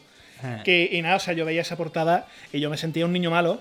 De mis padres nunca me van a dejar de esto, pero yo, yo, qué chungo, ¿no? El, el cráneo siendo comido por babosa, además muerte viscosa. Yo, qué guarrada. Nunca hubiera imaginado que fuera española, de ninguna manera, un director ¿Qué es español. eso? Tú la miras y dices, no, es que no parece una película Entonces, española. a- claro, ahora me la recuperas y, y eh, yo la veo y digo, "Ojo, mm, eh, se, ha quedado, se ha quedado bastante flojita, ¿no? Mm, y además el, el mismo director lo reconoce. lo reconoce de, y además se fue. Es que para colmo me dice, la tocas y se hace una bola 20 minutos y tengo que esperar 20 minutos para grabar. Son alérgicas a su propia baba. No, por Dios. Son alérgicas a la sangre artificial. No se mueven. Y, y dijo, y el nota dijo, vale, muy bien, esto está basado en una novela que es un bestseller, pero ha sido un error grabar una película con babosa, literalmente. Entonces, pero claro, primero, me encanta que el director hable tan claro de esto, fue un poco una cagada, pero a donde me, o sea, donde me llegó y donde me enganché fue justamente cuando lo que tú has dicho, ¿no? De como el tío dice, yo he producido todas mis películas y tenía claro que si no tenía éxito en una película, no podía hacer la siguiente. Y esa visión comercial que nos ha faltado. No es que nos haya faltado siempre, que esto es a donde quiero llegar. Él dice después que es terrorífico que 7 de cada 10 películas españolas pierdan dinero. Sí. Y yo digo. es o sea, y entonces me empiezo a preguntar, joder, ¿pero qué nos pasa en España? Y además, porque no había escuchado yo hablar de este hombre? Tal, ¿no? Y de repente aparece en mi periferia mm, la ley Miró. ¿Sabéis cuál es la ley Miró? Cuando, cuando estuve en la facultad nos hablaron evidentemente Eso del de código lo- de los 90, ¿no? Puede del ser. código Hayes americano. El código Hayes de moral americana y tal, pero en el 84 llegó la ministra de Cultura Pilar Miró y dijo, a partir de ahora el cine español eh, va a ganar, que- para, de, de cara a que gane categoría internacionalmente, mm, vamos a tener una serie de, un sistema de subvenciones que subvencione cine de calidad. Y claro, cine de calidad mm, mm, significa pues lo que los españoles hemos acabado odiando, drama social y guerra civil. Claro. Y en aquella época yo no tenía ni idea. Había montones de películas de, de terror y de fantasía, de, y por supuesto lo que se llaman las españoladas, que eran las comedias mm, gamberras y del destape y todo eso. Y cuando llegó esta ley, dice, dejaron de competir, la gente dejó de ir al cine y se hundió el cine español. Y hay gente que llegó a renegar y dice, yo es que si es española no la veo. Sí, sí, esa era una frase bastante recurrente. Una, con la- una frase con la que hemos crecido todos. Qué manera de cargarse el cine, y por lo visto hubo una conversación con, con Ozores, el director, al que Pilar Miró eh, le dijo en una reunión de cuando pasó todo esto, le dijo, jamás te vamos a subvencionar porque tú haces cine para fontaneros. Y otra persona que estaba en esa misma sala eh, añadió, pues debe haber muchos fontaneros en España. Y joder, qué doloroso me ha resultado. Y por otro lado, qué alegría que un tío como este exista, que un tío como este no se rindiera. Dice otra frase demoledora que yo me cuesta, o sea, flipo. Dice, "Jo, me resultaba más barato grabar en Estados Unidos que en España. Que siempre se dice, no, el cine español es peor porque no tenemos dinero como en Estados Unidos. Digo, no, perdona, no es por eso, es que políticamente destruyeron la industria. Había muchísimo fantástico, había terror y había comedia. Lo que, lo que ahora hemos hecho muchísimo de menos, y lo hemos hablado bastantes veces, de que en España se echa de menos el cine de género. Que dice dónde están las Sí. pelis de acción, dónde Sí, están las pelis de terror. Que además el género es muy gustoso porque coges elementos muy atractivos para hablar del tema que te da la gana. O sea, puedes hablar de cualquier cosa que esté de moda. Dice, ¿qué queremos hablar de inmigración? Puedes hablar de inmigración en el cine de terror y lo haces atractivo. El drama social no es tan atractivo.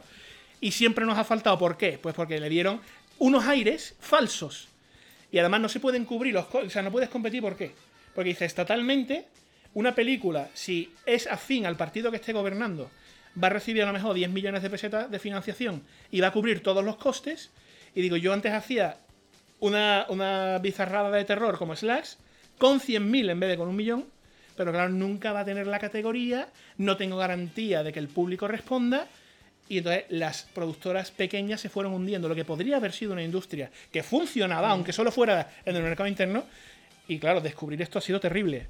Por otro lado, me ha encantado eh, ver, por ejemplo, mm, Mil Gritos tenía la noche de este hombre, que es un slasher totalmente, o sea, carente completamente de pretensiones y maravillosamente conseguido de un asesino suelto en una facultad mm, eh, con una sierra mecánica descuartizando jovencitas.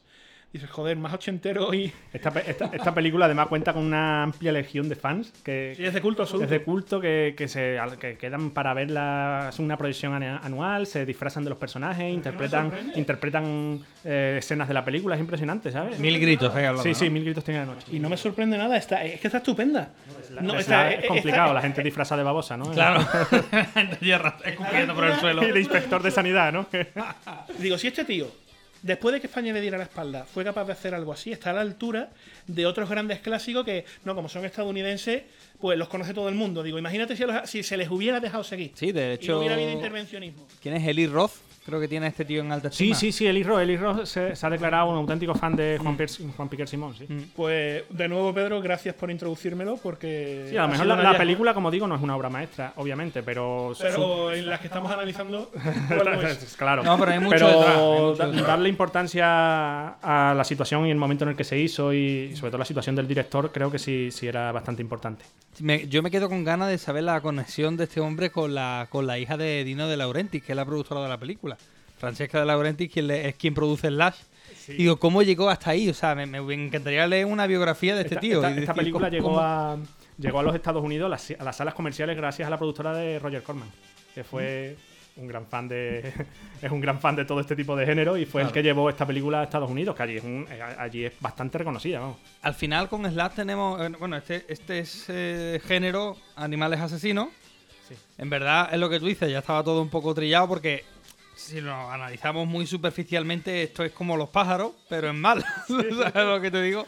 Sin, sin, la, sin el carisma de las grandes estrellas, sin, hombre, seguramente sin la mano de un director como Hitchcock. No, y además, que- y además, hablando de animal asesino, date cuenta que 10 años antes aparece el mayor furor y, el- y la definición del blockbuster moderno, que es nada menos que Tiburón. Tiburón, Y claro, Imagínate los clones que hubo hasta que ya por fin en el 88 se hace esta Que película. 10 años Que antes de Tiburón ya estaba Marabunta, la película esa de las hormigas. Cuando ruge la marabunta. Eso, esa, cuando ruge- que ya esa también mar- van marcando generaciones, ¿no? Y a día de hoy seguimos con Charnado bueno, y todas las de todas las de Asylum, ¿no? Se llaman esta gente, ¿no? Efectivamente, Eh, uno se cree, cuando se hace Slack, se cree que está trillado. Y luego descubre que se han hecho 14 películas de Charnado. De no, no estaba todo exprimido. de- Todavía no. Todavía. Eh, tema de animales asesinos, ¿queréis, ¿queréis decir algo más? ¿Tenéis alguna experiencia personal con alguna abeja? ¿Una luz? un- Yo reconozco que esta, esta tipología de películas siempre me ha dado un poco de reparo verla porque me da bastante, tengo bastante aversión a la mayoría de los bichos. Ajá. Y, pero me hago siempre un esfuerzo porque es que me encantan, ¿sabes? Me encanta ver como una. Una o sea, como yo que sé, un una máster. maramunta inmensa de cualquier tipo de bicho, no sé qué, se come. sí. Tiene momentos El- asquerosos esta película. Sí, sí, muy, muy asqueroso. A mí la escena de, del- en el restaurante, cuando le explota la cabeza por dentro, oh, impresionante, ¿eh? ¿Sabéis cómo se hizo eso, tío? Se hizo con Angulo y estaba todo el equipo esperando a cocinarlas, tío. True story. Bueno, pues eh, si queréis pasamos a otra película, pero no nos vamos de la serie B, porque lo que viene ahora es una marcianada tremenda, nunca mejor dicho.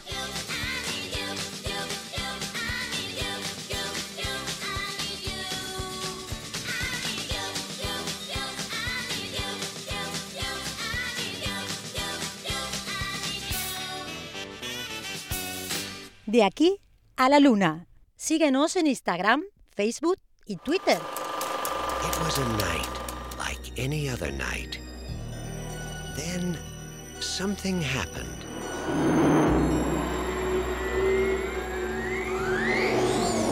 You see that? Something different. It's no shooting star. Why here? Why now? Why clowns?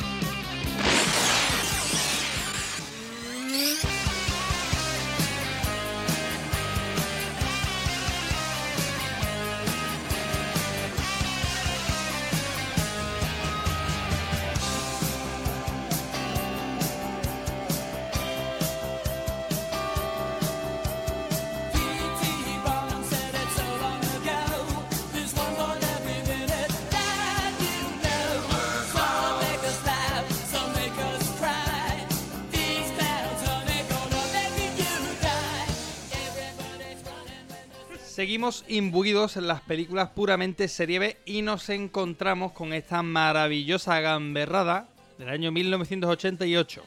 Payasos asesinos del espacio exterior. No voy a explicar el argumento porque el título de la cinta ya se explica 100% del solo. argumento. Básicamente. De nuevo nos encontramos con un tranquilo pueblo norteamericano. De nuevo un elemento sobrenatural que viene a perturbar su paz. Pero esta vez la película sí que es un auténtico cachondeo. Javi, ¿qué- por, qué, ver, yo- por qué traes esto? Yo lo primero que tengo que decir, o sea, mérito mío no es, o sea, yo me, ha- me ha encantado. Bueno, empezamos pasándole el marrón a Pedro. No, no, no, no, no. no. bueno, venga, lo acepto. Dámelo. El, ma- el marrón en ningún caso. Una vez más, que agradecerle a Pedro que me haya introducido a esta maravilla. Porque además, mm, luego hablaremos de eso, él tiene un pequeño museo del cine en su casa y sus piezas, y algunas de las piezas de más valor tienen que ver con esto, ¿no? Pero, vale, o sea, yo mm, me siento honrado de introducirla yo porque es de mis favoritas del programa de hoy, ¿no? Impresionante. Yo no lo esperaba.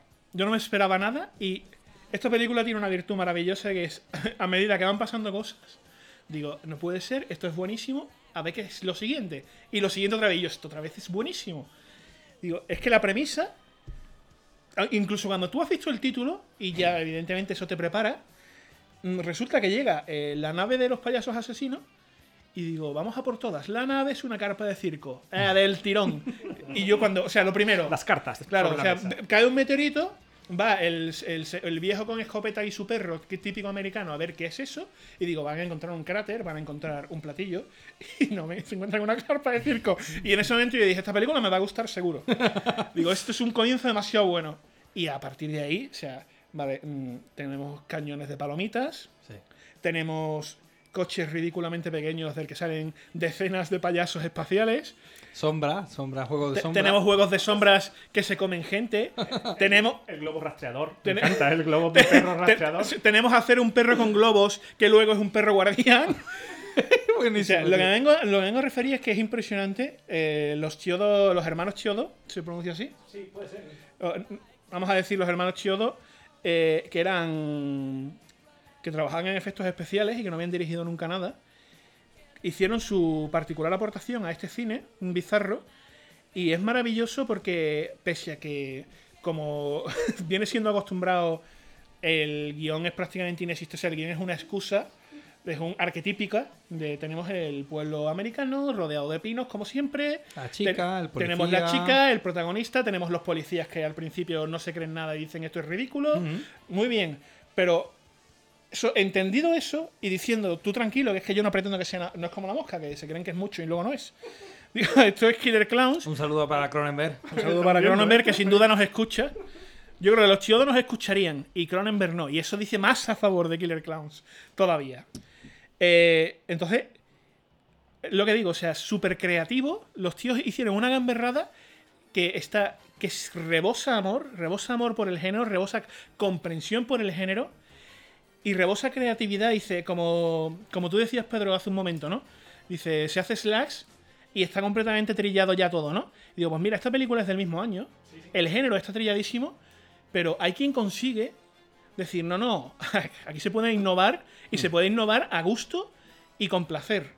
Y, y además tiene la ventaja justo de lo que yo decía antes, justo lo contrario de Slash. Esta película desde el principio decide no tomarse en serio a sí misma, porque sería un error... Es una comedia, supuestamente. Claro, y es una comedia, efectivamente. Eh, una película totalmente demencial, inclasificable y desde el primer momento sabe, sabe por supuesto, que, que es una parodia de sí misma, es una película adolescente. Sí, sí, es... es, eh, yo- Es una imagino- parodia de los 80 en sí, ¿sabes? Estamos ya a finales de los 80 y dices pero, tú- pero súper, súper fina. No, con, personas, con personas que saben perfectamente lo que están haciendo y que aman lo que están Y haciendo. de hecho los payasos son impresionantes, vamos. el, el trabajo a, de a- a nivel y técnico de los payasos, efectos, de efectos especiales, maquillaje. es Decorados, los sí, decorados sí, sí. también dentro de la carpa son... Vamos, A día de hoy seguro que ah, mm, sería una basura. Lo que Yo, yo os digo una cosa, creo que es muy común, o por lo menos yo lo tengo, yo tengo una lista de si me tocase la lotería, yo lo invertiría en esto y en esto. Vi Killer Clowns y digo, si me toca la lotería, Hago Killer Clowns. no, no, va directo.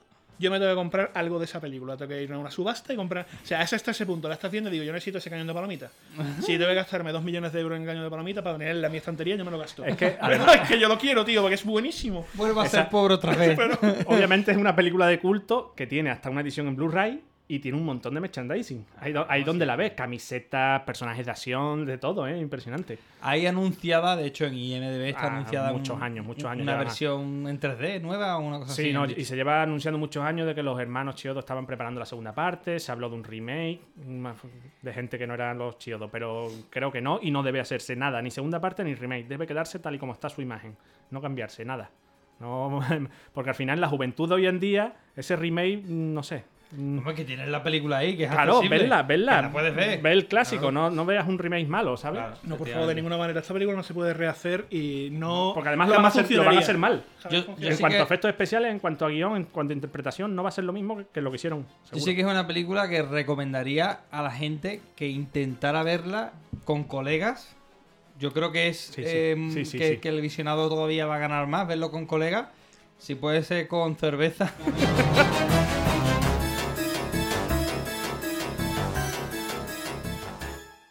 Yo, yendo, mm, rizando el rizo, iría un poco más allá. Yo la vería en un formato. En un formato clásico, Sí, por así ya. decirlo. Ah, sí, habla- cuéntanos de tu Este experiencia podcast- poniendo el, VH, poniendo el VHS en tu casa. Este podcast está maldito, ¿eh? Cuéntalo del VHS, cuéntalo. sí, sí, sí. Les cuento la. la- Sí, es que yo tengo otra. Ah, vale, pues. Esto va a ser como El Exorcista, ¿no? La película que quedó totalmente maldita. Bueno, pues sí, he de decir que no pude resistirme a ver esta película en mi edición especial que tengo en VHS de la misma. No, edición nada. Era una, una copia de Videoclub que la, cuando salió el DVD la vendieron súper barata. Imaginaros las generaciones que tenía ya Bueno, y tú de como- reproducción. como el que recibe un tesoro. Claro, yo cuando la vi allí, que la compré creo por un euro, dos euros, digo, oh, más, la quiero. Y que tenía qué fecha de caducidad tenía ese VHS. del 95 cuando lo vi. En el 95 estaba ya caducado. Bueno, pues yo. Sí, yo conservo en mi casa un pequeño rincón donde no ha pasado el tiempo. Que se quedó en esa época. Tengo una tele de tubo y un reproductor VHS. Y no me pude resistir a ver esta película, obviamente, en VHS, por supuesto. Pero es que a mediados, a mitad de la película, cuando está reproduciendo, oí un crujido bastante llamativo. Digo, "Host, ¿qué ha pasado? Mis gatos se asustaron. Y empezó el VHS a echar humo. Literal, y a oler a quemado. Tuve que ir rápido. rápido. Salvar la película. Por supuesto, lo primero que hice fue sacar la cinta, menos mal, no le pasó, no sé, eso empezó a echar humo, lo desconecté, lo aislé de, todo completamente de la zona. Y no sé qué pasó a día de hoy. Menos mal que yo soy un hombre de recursos y por, su, por suerte tengo un reproductor VHS siempre de, de recam, de reserva, por si acaso. Lo instalé y continué viendo mi película tranquilamente en VHS con ese tracking Maravilloso. maravilloso, doloroso a la vista. Y rodeado, rodeado de, de merchandising de la película, como ese póster que, Ah, consegui- sí, sí, sí, que sí. conseguiste en cines, ¿no era? Correcto, en, en un cine en Huelva, el. No me acuerdo del cine del nombre. El, bueno, uno de los que cerraron, como todos, de los antiguos, pues mm, cuando cerró tenían todos los. Bueno, pues sería el, 2000 el año 2002, 2003, que yo vivía por allí, pues tenían un montón de póster que, lo- que los daban, que los daban, y yo me acerqué y me llevé, pues, un taco enorme de póster. La mayoría los tiré y cuando vi eso digo, no puede ser.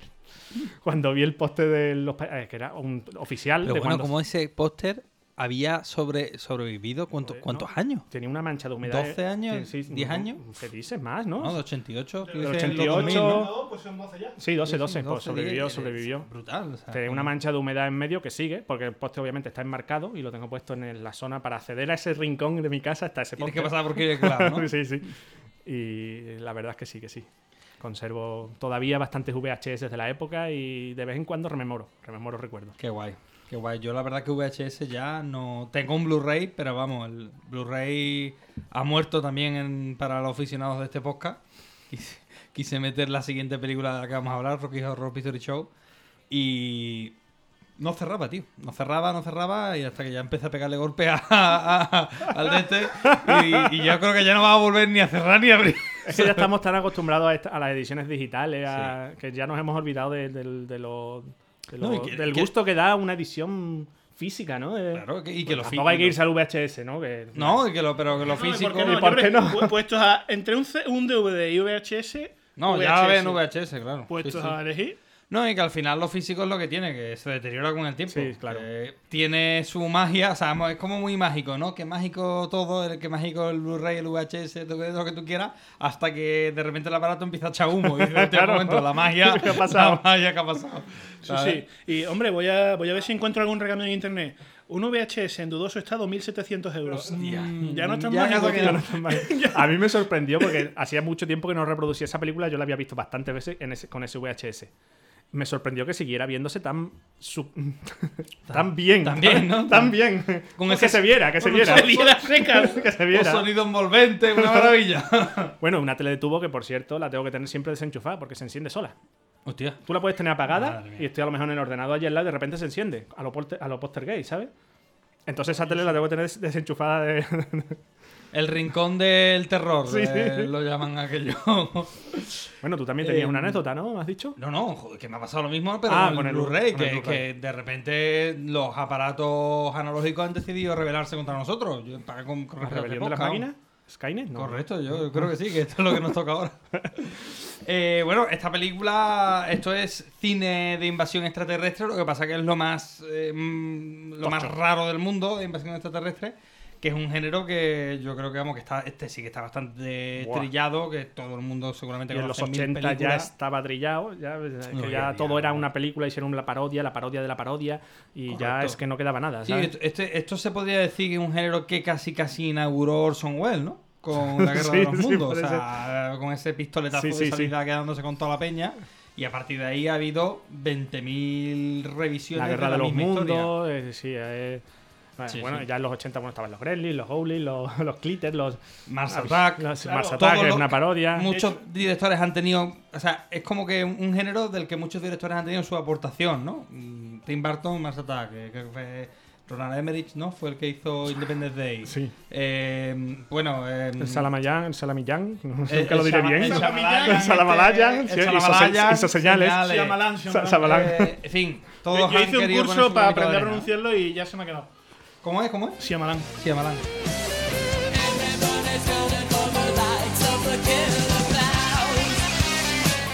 Bueno, esta película me puse a ver unos datos en internet que me llamaron bastante la atención. Mm, Tuvo de presupuesto 2 millones. ¿Sabéis cuánto recaudó? 43. Bravo. Merecidísimos. Hombre, que, Merecidísimos. hablando de la película que de la película que estamos hablando, una recaudación bastante curiosa. Es increíble que los hermanos Siodo se jubil- aquí dijeron hemos llegado a lo más alto con nuestra primera película, no hacemos más. ¿Sabes?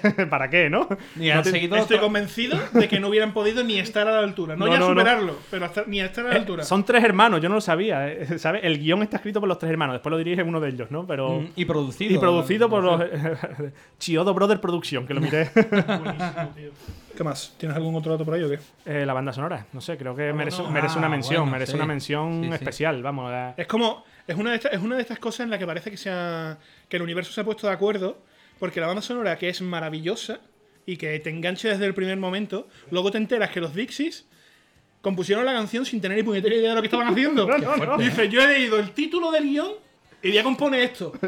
Sí, y luego que- queda perfecto. Si es que con el título ya. Pero, pero es que podían haber hecho un mojón que no Sí, tuviera sí, nada que ver. sí, pero es lo más perfecto que se podía hacer. Es, es que el- la banda sonora, cuando salen los créditos ya y empieza esa canción final, dices, tío, pero es que esto es redondo. O sea, vamos a ver, no es que no, es que no han dejado nada al azar, está todo perfectamente hecho, tío.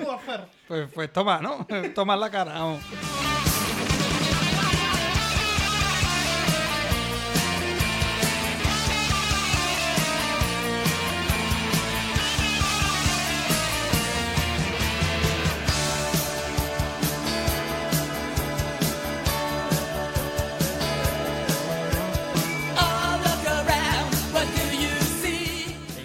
Una película, una película muy reivindicable, muy de pasarlo bien. Y... Lo que tú dices, verlas con amigos, tampoco, verlas te- con tampoco la veas solo, tampoco te la tomes en serio. Exactamente. Verla con amigos, pasarlo bien que y- nadie y, espera disfrutarla. aquí- que nadie espera aquí ver una relación de pareja amorosa. eh, Como la ¿sabes lo mosca, que- ¿no? no, que esto es lo que es, vamos. Esto es lo que es. un, un mundo pasional, un mundo de amor y tri- O sea, una cosa que, que denota también la trascendencia y la importancia que tiene una película es cuando dices, anda, no me digas que esto que lo he visto aquí pudo salir de Killer Clowns. Concretamente, nada menos que la trilogía del Señor de los Anillos, eh, el momento en que baja el payaso gigante que se llama Clownsilla, Toma. Sí, sí, Clownsilla. Digo, el Clownsilla es exactamente lo mismo. Además, es una cosa que se criticó mucho en el Señor de los Anillos. Que están, eh, está la comunidad de anillos completamente rodeada de orcos en Moria. Y Sí. aparece el Balrog. Y se van los orcos y al final se escapa. Mi guillo con que hubiera dejado a los orcos. No se hubieran escapado. Vaya cagada, ¿no? Y digo, pero es que me imagino a Peter Jackson con lo mega friki que es. Diciendo, yo voy a coger aquí el homenaje al Clowncilla. Porque cuando Claro. baja el Clowncilla se van todos los demás payasos. Y digo, no jodas, tío. Es que pongo la mano en el fuego. Que el nota dijo, lo voy a enfo-", Porque además eso no es del libro. Y Peter Jackson dijo, voy a hacer lo de, lo de payasos espaciales. Seguro. Sí, ¿eh? claramente, yo creo que también. Sí, sí. Sí, totalmente. Digo, para que veas, en el Señor de los Anillos nada menos, con sus 500 Oscars, Si en los créditos lo pone. Gra- Gracias a los hermanos Chiodo, creo. tomad mis Oscars, os pertenecen. todos, todos, por favor. Habéis creado lo que soy ahora. Hombre, te diré, tío, es que... Y luego, mm, a un nivel mucho más friki y personal, eh, cuando vi la carpa de circo, no sé si vosotros habéis visto una serie que se llama Invader Theme, No. que es de un, un autor mm, norteamericano de origen mexicano, se llama Jonen Vázquez, que a mí me encanta, tiene unos cómics súper bizarros, uno de ellos se titula Johnny el maníaco homicida, os los recomiendo, geniales. Y, y eh, cuando llega Invader Theme, que es una serie de animación para niños, pero también súper cafre, y muy, muy del estilo Jonen Vázquez, Invader Theme es un, es un alienígena súper incompetente, y a pesar de tener acceso a tecnología ilimitada, sus maneras de integrarse con la humanidad son nefastas. Pero también la humanidad en la que vive, mm, o sea, en el universo de Jonen Vázquez los humanos somos bastante imbéciles en general, ¿no? Forma parte de, de su humor y de, y de su enfoque. Pero me recordó muchísimo esa carpa que una vez entras tiene un montón de niveles de profundidad y un tamaño inmenso. Y me acordé inmediatamente de cómo Invader Sim en el primer episodio llega y monta una casita en un barrio, en un hueco que hay una parcela libre, y, y monta su base secreta debajo de la casa. Y me imaginé a John Vázquez diciendo que yo, este tío ha visto. Este tío ha visto Killer Clowns y ha dicho, este es el, el- el alienígena camuflándose y haciendo la base secreta debajo. Si queréis, cambiamos de género y nos vamos concretamente al Monster Movie. Pero lejos de seguir con el tono de terror o de cachondeo, bueno, cachondeo sí que tiene. Nos encontramos con una película musical descarada, diver- divertida y bailonga que cuenta a día de hoy con otra buena legión de seguidores.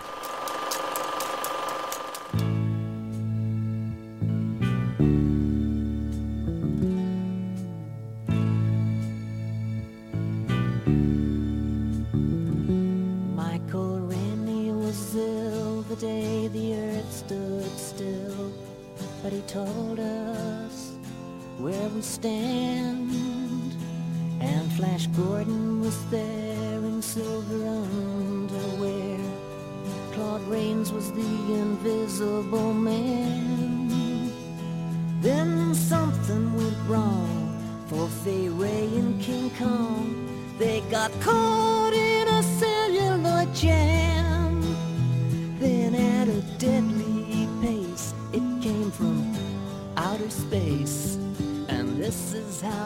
message rang.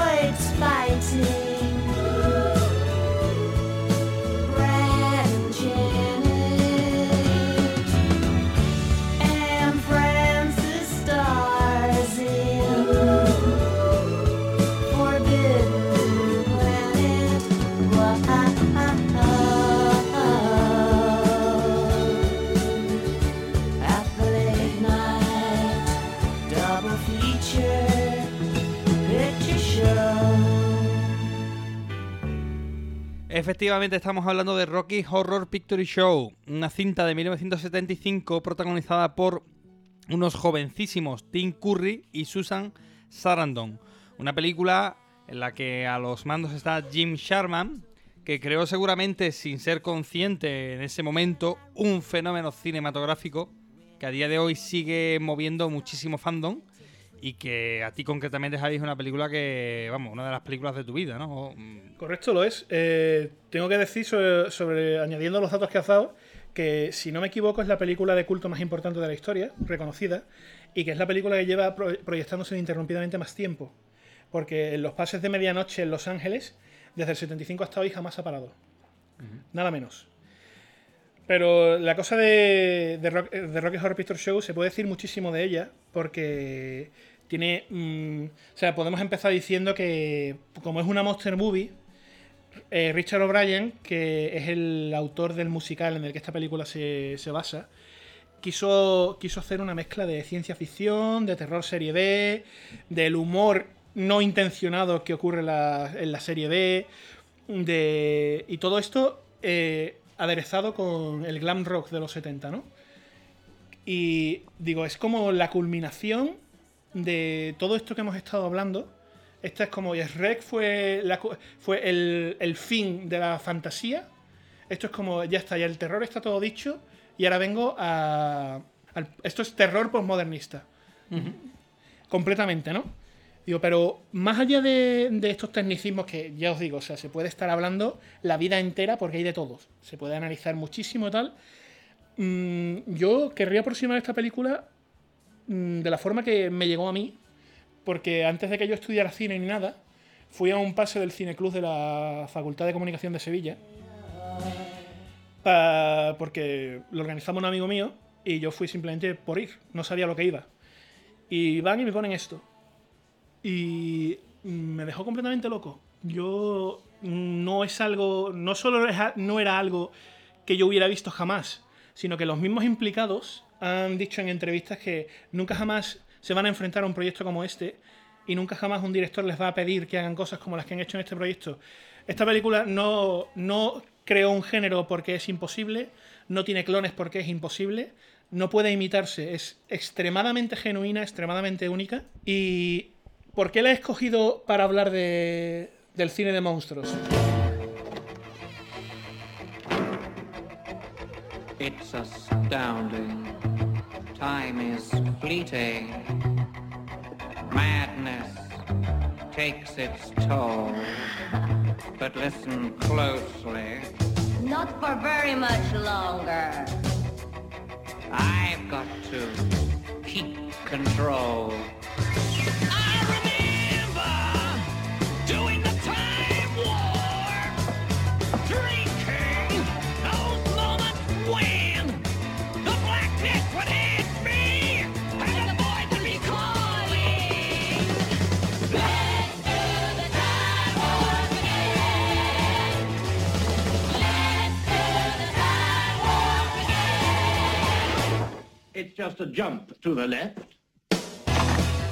Mm, Tradicionalmente se ha dicho que cuando se habla de Drácula o se habla de zombies, estamos, eh, siempre representan un, miedo humano, ¿no? Por ejemplo, mm, Drácula es un nota rico que, que se lleva a tu novia, básicamente, porque es mejor que tú en todo. Por tanto, hay que matarlo, porque eso no se puede consentir, ¿no? Digo, la seduce a todas porque es mejor que tú y digo, y nos da miedo, entonces, pues... ¡Comunista! Como, claro, o sea, digo, eso, eso, eso es intolerable, eso es intolerable. ¿Cómo que tienes una casa mejor que yo, te vistes mejor que yo y eres más ligón que yo? Intolerable. Digo, pues, Y eres rico, a ver, que- y eres- sí, no, la casa mejor. Cuando digo casa mejor que yo me refiero a, a palacio, Sí, a, a castillo gigantesco, ¿no? Digo, pues en el 75 tienes... eh, ¿cuál, es el, ¿Cuál es el miedo y cuál es el monstruo? Pues la revolución sexual y la liberación, ¿no? Y te vas a una mansión que además se había usado como localización en películas de la Hammer, que es una mansión de la, de la campiña británica. Y dentro tienes algo aparentemente terrorífico, que es al doctor Frankenfurter, que es el hombre más libre. Aparentemente Aparentemente terrorífico, claro. Me encantó el dulce travestí de Transilvania transexual. Exacto. Tienes a un dulce travesti de la Transilvania transexual. eh, y dice, pero es que te encuentras a un mundo, te encuentras a un mundo que aunque tú no lo conozcas tú, al final eres, eres un ingenuo como, como Brad y Janet. Y te cogen de la mano y te llevan a un mundo que además te han enseñado, o sea, evidentemente con todo el rechazo que sigue habiendo a la transexualidad, a la, a la homosexualidad todo esto, te cogen de la mano y te llevan a un mundo, lo que digo, aparentemente terrorífico, pero que es que está llenísimo de vida, llenísimo de energía, tiene una música que es espectacular, es de, son los números musicales de los que más me han gustado de la historia y quizá los que más. Y eh, Tim Curry, que en mi opinión es un tesoro de la historia del cine nada más que por este papel, porque además he visto otras películas suyas y no están a la altura ni lo estarán nunca, me parece. Que- otro que, que- que no quedó encasillado, ¿sabes? Que no- Digo, bueno, es que era imposible Superar eso, ya eh, no, y es imposible encasillarle, no puedes repetir ese papel. que no, claro, es que. Para mí era el botones de Solo en Casa 2 Efe- hasta que vi esta película. Hasta que vi esta dije, película. "Ah, hostia". El demonio de Legend también. Claro. El demonio de Legend. Sí. Y, y claro, te dejas, o sea, es extremadamente seductor y este, o sea, es un personaje de una fuerza descomunal que te lleva por una historia que no das crédito y a mí lo que me pasó es que terminé de verla y para mi sorpresa digo, eh, no he entendido nada, pero... Me gusta No, mucho. no, pero me ha encantado, tío. Digo, yo no sé, o sea, qué cojones acabo de ver y por qué me ha gustado tanto. Esto no... Y además yo tengo entendido, o sea, yo revisé y digo, yo me criaba en unos valores que me decían que todo esto estaba mal. Claro, efectivamente. Es que en, lo- en el año. Entonces, ¿por en qué el- me ha gustado tanto, tío? En el año 75 tuvo que ser súper provocadora. Si a día de hoy, yo creo que lo, lo- lo que transmite a día de hoy, imaginaros, ¿no? Aquí en España, ¿no? Sí, en, dos- en el 2020 sigue siendo una locura aquí. Claro, imaginaos cierto. Teniendo en cuenta que no existe doblada, ya nos estamos... Uh, me- menos mal, ¿eh? Uf, no, uf. sí, menos mal. sí, No, no sé si existía doblada, no, no entra en mi cabeza, ¿eh? Ver eso doblado. How'd you do, I see you've met my faithful hand in hand. He's just a little broad Es verdad que, que, eh, la película trata, y más en el, seten- en el 75, a los espectadores un poco, creo yo, como si fueran esos, Brad y Janet, ¿eran? Sí, Brad y Janet. Brad y Janet, ¿no? Es como eh, vosotros que vais en vuestro mundo de, de, de los pajaritos, se os, se os abría el coche y de repente... Puritanos, ¿no? Entre comillas. Claro, muy puritanos, muy tal. Es como eh, os vamos a, a enseñar que todo lo que vosotros pensabais que era malo, no solo no es malo, sino que es fuente de vida y de, de- de energía, de diversión y, Y de libertad. y de libertad, efectivamente. O sea, es un canto a la libertad brutal. O sea, es verdad que, que es una película que mm, no deja indiferente y que si, si, si sabes entrar en ese tipo de cine, eh, te marca de por vida, creo yo. ¿eh? Yo la, he visto varias veces, la, la persona que me lo descubrió también fuiste tú. Y la vez, sin duda que más la disfruté, fue en un pase que hicieron el... Que fuimos a verla al cine, cine de verano. Exactamente. De una- Diputación, ¿no era? No, no era Diputación, era mm, uno de estos pases de la Universidad de Sevilla que hacen en un, en un, en un patio del centro. Ah, yo he ido allí, va- fui en su momento. Yo creo que uno de los nuestros la vi allí. Eh, sí, es que ponen muchas películas. Bueno, hemos visto Sí, de Hitchcock, hemos, bien, hemos además- visto películas de Billy siempre- Wilder siempre en versión original, sí, Sí, sí, sí, sí, sí, sí. Genial. Y yo recuerdo estar una barra de, para poder tomar para tu cervecita, tu montadito. Eh, Es un sitio estupendo, la verdad. Que yo mm, la ya la había visto varias veces. La incluso la tenía en DVD. Fuimos a verla por, por el gusto de verla en pantalla grande, ¿no? Que eso es una maravilla. Y al aire libre en agosto, que más qué, qué plan mejor hay que ese, ¿no? Pues todavía fue como disfrutarlo más, porque claro, había esa, esa legión de frikis detrás nuestra que traían todo el timing de, de- de lo que había que hacer, porque además lo puedes encontrar en internet. Eh, eh, hay diferentes acciones que hacen los personajes que, que- que tú puedes replicarlas mientras estás viendo la película, ¿no? Entonces, eh, si el- un personaje se pone unos guantes, todo el mundo en la sala se pone unos guantes. Claro, esa conexión eh, yo lo recuerdo como de los momentos más, más mágicos que vi yo en una, una Sí, yo sala he oído hablar de eso, de gente que se reúne a ver también pase cada, cada año y, y No, replican no, la película. Cada año no, se proyecta ininterrumpidamente a las 12 de la noche. Jamás se ha dejado de proyectar, si no es cada año. Creo que es todos los días. Desde hace. Desde Los hace, Ángeles, Los eh, Ángeles. 35 En Los 55 años. A ver. Nada menos, ¿eh? En Los Joder, Ángeles, pero, no ha esto- pa- pero no han parado. No, claro, no, no. Además, que te quiero decir que si vamos alguna vez a Los Ángeles, yo creo, yo creo que. Hay que- hay que- hay que ir disfrazado, además, hay que ir disfrazado. caerá, efectivamente, pero que. Fin, es una, es una delicia, ¿eh? Yo la recomiendo a todo el mundo y, y que Y vaya. además, yo tengo, yo tengo aquí una de mis teorías de esas en las que, que, ver, que dice Juanma siempre. Venga, ¿de dónde has sacado eso, tío? De esas que luego me dicen colegas míos, dice, Quillo, qué guay que, que tu colega sea tan gafapasta. digo, bien, digo, sí, digo, siempre viene bien tener uno. O sea, Cumple algunas funciones Cumple sociales, alguna muy función, pocas, pero algunas cumple. Pues, Quillo, ¿sabes lo que he pensado, tío? Que, que Piratas del Caribe es una versión venida a menos de Rocky Horror Picture Show. Bueno, el, el personaje de quizás, ¿no? Del Jack No, Sparrow, no, a ver, es que la primera, La Maldición de la Perla Negra, que por supuesto, en mi opinión, es una película de aventura fantástica y además, Sí, o sí, sea, es un clásico moderno genial. del género. Sin duda. O sea, aquí no vengo a criticar ni nada. Pero sí que, mm, además, como vengo. Como vengo. me mm, entrado ganas de verla. magnífica y más, y más para verla en verano, es un blockbuster perfecto para esto. Que vengo también con esta sensibilización, sensibilizado con el cine de minorías porque he estado viendo y he estado, y he estado leyendo a Spike Lee y su cine reivindicativo racial. Y ahí ah, hablaban de cómo. de cómo cuando las minorías escriben, mm, el final suele ser pesimista. Y en cambio, tú tienes a Piratas del Caribe, que es una película sobre la libertad. Tienes a dos jóvenes enamorados, Bastante puritanos. sí, bastante puritanos, que eh, constreñidos por su sociedad, y viene un tipo que representa la libertad destilada y en estado puro, que les enseña a lo largo de todo el metraje, que les enseña a lo largo de todo el metraje eh, simplemente eso, a disfrutar de la vida y a perseguir sus objetivos sin miedo.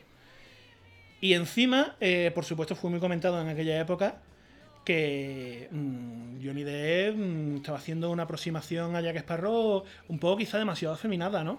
Y claro, esto lo ha producido Disney y vaya escándalo. Mm. Y ahí digo, sea, ¿tú estás preocupado? Digo, o sea, esto es una versión descafeinada de Frankenfurter. Y por lo mismo, eh, o sea, primero, su versión de la libertad es descafeinada. Su versión de. la, o sea, de. Eso, es afeminado, digo. vamos a poner Rocky Horror. Vamos a poner los cinco primeros segundos de Frankenfurter, no hace falta más. Y Maravilloso, y maravillosa la entrada. La entrada es Maravillosa.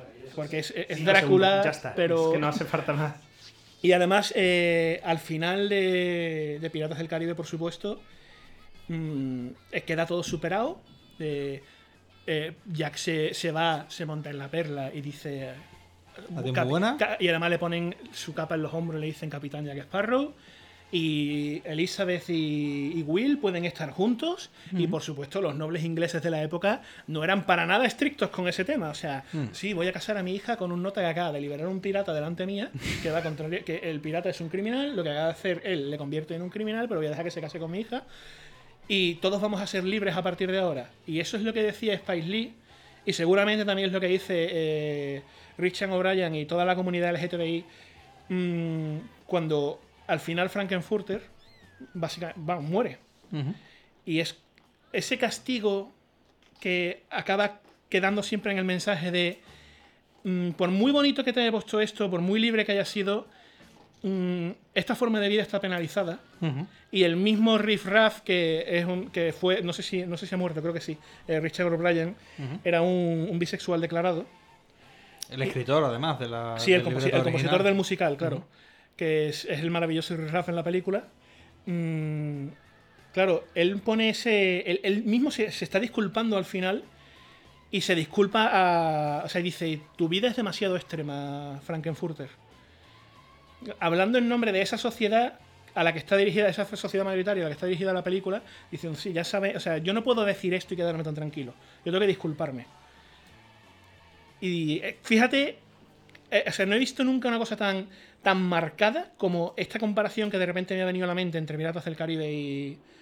que es exactamente el mismo tema, el mismo desarrollo de personajes, pero con, esa, con ese conservadurismo y ese. y ese buen rollismo que tienen las grandes corporaciones y muy especialmente Disney.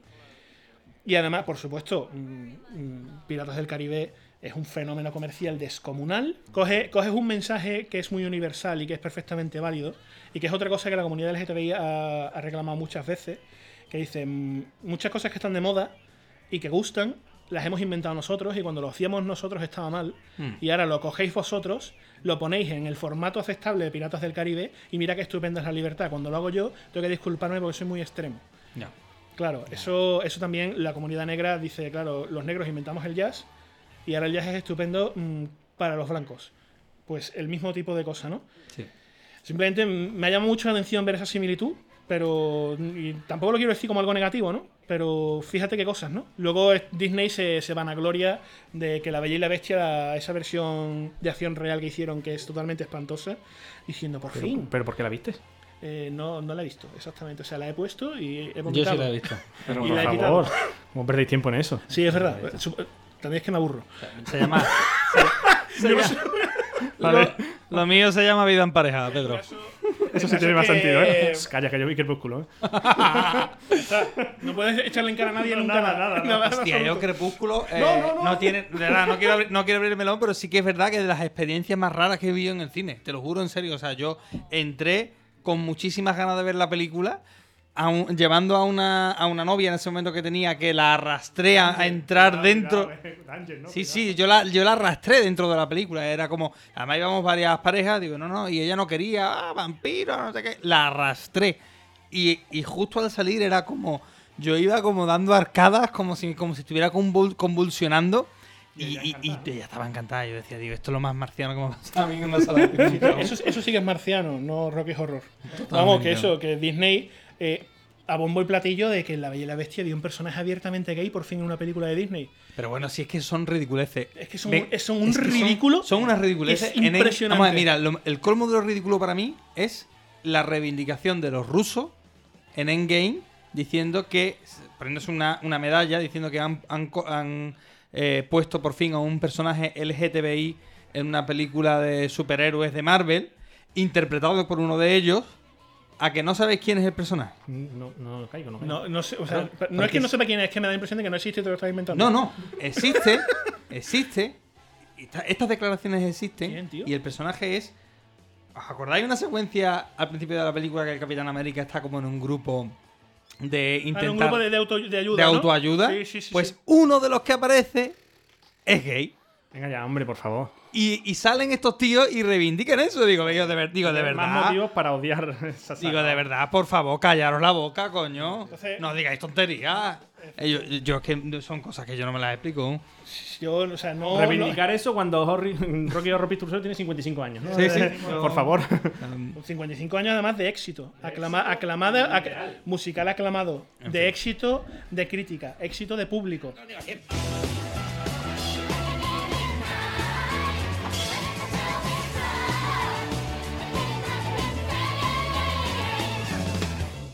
Vamos a ver, hemos enmarcado Rocky Horror en el género de las Monster Movie. ¿Quieres, Pedro, a- a- hablarnos, Movie. hablarnos un poquito de las Monster Movie?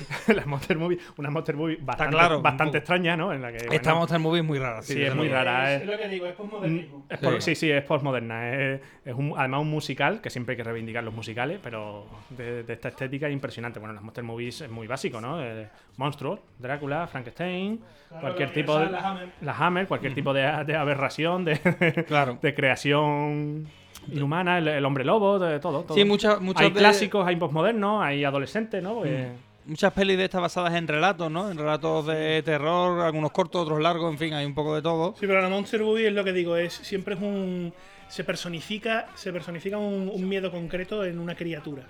Pero tiene que ser una criatura, o sea, hemos quitado ya, no es alienígena, no es un animal, es, mm, es que es difícil de delimitar, pero al final, al final yo creo que la criatura siempre es humana. O sea, un zombie, un zombie era humano, Era humano. un vampiro era humano, un hombre lobo Fra- siempre Frankenstein eran los fragmentos, ¿no? Claro, ah, que creas una criatura. Entonces, so- e- es el horror de nosotros mismos representado en el otro, ¿no? Eh, había una, por ejemplo, con el antisemitismo, pues el golem, ¿no? Que los porque los judíos hacen golem para acabar con, bueno, no sé, con lo que les diera por Lo que pensar. ellos. Había una del cine mudo, ¿no? De la época del cine mudo bastante famosa de sobre con el golem, el oro de Ring, ¿puede ser o no? No sé si se llama el golem directamente. O el golem, el golem puede ser, sí. Con- Sí, sí. ¿Algún título concreto que digáis? Drácula de Coppola, Ah, obviamente. Drácula de Coppola. re- Es Sí. reivindicable siempre. Más clásica, no sé. la- No, no, de, me vengo a referir que a lo mejor eh, todos los títulos que me Frankenstein de, son de-. Frankenstein de Mary Shelley, que está dirigida por. Eh, joder, el de Shakespeare, que está obsesionado con Shakespeare. Ah, Kenneth Branagh, ¿no? Kenneth Branagh, Sí, sí. esa Sí, sí. creo que era el. El que está obsesionado con Shakespeare, Bien dicho, efectivamente. que básicamente. ¿no? Básicamente. Sí, sí, sí. Creo que esa película, creo recordar que estaba bastante bien, a mí me gustó mucho. Y bueno, yo qué sé, cualquiera de Christopher Lee, ¿no? De Bela Lugosi, ¿no? Christopher Lee es un monstruo en sí. claro. Ah, Bueno, Bela, Bela Lugosi que dormía en un ataúd, ¿no? Es que porque se Sí, obsesionó son- con el personaje de Drácula, es que hay tanto, es, es un submundo tan, Tan, tan profundo. tan profundo que... E incluso hubo una gran película moderna que fue estupenda, que fue La momia de Brendan Fraser. Ah, sí, bueno, venga, sí, sí. Que no es terror, pero eh, fue estupenda. Y el humor que tiene esa película Sí. a mí me encanta, sí, Sí. cierto. Sí, cierto. bueno, mira, pues Su segunda parte no, obviamente. No sé si la tercera, no sé si hay una tercera. La tercera, sí, la tumba del emperador dragón. Oh, con. Jet- con Jet Li de malo. Que Ni ya había- había descubierto que el mercado chino era muy jugoso y había que hacer las cosas en Sí. China. A ver, mira, me alegro de que la hayáis sacado porque mm, me acuerdo, o sea, porque a mí la momia es que es una película que me encanta y, y rara vez sale, se, rara vez se Sí, reivindica. la, la ¿eh? primera, esa es reivindicable, es reivindicable. Mm. Un peliculón de aventura. Yo Sí. me vi en el cine de verano un- una- en una semana me vi La momia mm, eh, el lunes, eh, el miércoles vi una muy mala que era algún algo de un extraterrestre, no me acuerdo ni cómo se llama, con el creo que era el protagonista, creo que era con el de Regreso al futuro. Bueno, no sé, con el no con Martín, o sea, Ah, sí, el- mi marciano Ay, favorito. Mi marciano favorito. esa, esa es. Cosa más mala, tío. En, lo- en los cines, esa, esa, esa, es, tío. En, en los cines de verano de Matalascaña. El lunes me vi Matrix. No, me, perdón, la momia. El martes, el miércoles me vi mi marciano favorito y el viernes vi Matrix. O sea, fue una semana, la, es fue la sema- mejor semana de mi infancia. ¿no? Claramente, vamos. Sí, quitamos mi marciano favorito. No, no, yo en ese momento me reí mucho. En aquel momento sí, ¿no? Sí, pasa Joder, es que Matri, no- vaya. Paso del tiempo. Ya hablaremos de ella en otro momento. Sí, eso, Matrix merece un podcast Hombre, entero, ¿no? merece Es lo una maravilla absoluta. Sí. Eh, bueno, pues si queréis nos vamos, ¿no? ¿O qué? Vamos, vamos a otra, quiero decir, a la última. Ya Bueno, a las dos. ya, a las ya, tan- Solo llevamos, os- solo llevamos seis horas de podcast. tanto- Tampoco os ha gustado mi aportación. Bueno, venga, pues me voy. Nos vamos a las dos últimas, ¿no? O si queréis, ¿no? ¿O qué? ¿Queréis Sí, decir sí. algo más de las No, monsters? no digas las dos últimas que Tarantino se enfada. But not the symptom.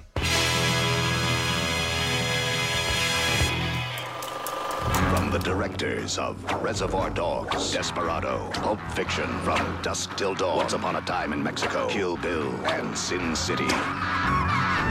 Tarantino and Rodriguez are back. Only this time, they're back to back with a double feature that'll tear you in two.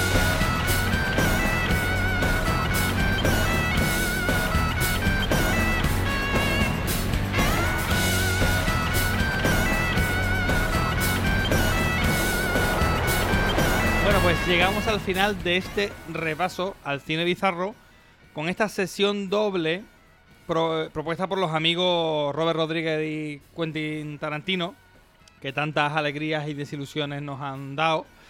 Eh, y bueno, lo hacen con esta película Greenhouse, que se estrenó en Estados Unidos como un programa doble. En la primera película veíamos una peli de acción con zombies infectados, bueno, una especie de zombies más bien. Y, y luego en la segunda parte teníamos a Quentin Tarantino con Carl Russell y bueno, una, una película totalmente diferente, ¿no?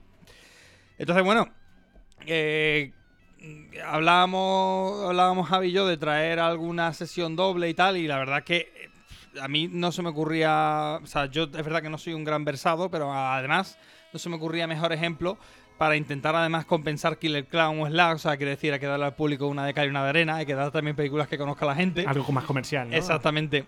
Y, y son, en fin, es, es un experimento de estos dos tíos que son unos amantes del cine, que son unos auténticos flipados, que les salió fatal, que no vieron, o sea, que fue un fracaso de taquilla, el primer gran fracaso en taquilla de Tarantino, eh, y el único, creo, además, vamos. Eh, y, y- y al mismo tiempo son dos películas que son un. O sea, el, pack en sí es un canto al amor de todo este cine del que llevamos hablando ya casi dos horas, ¿no?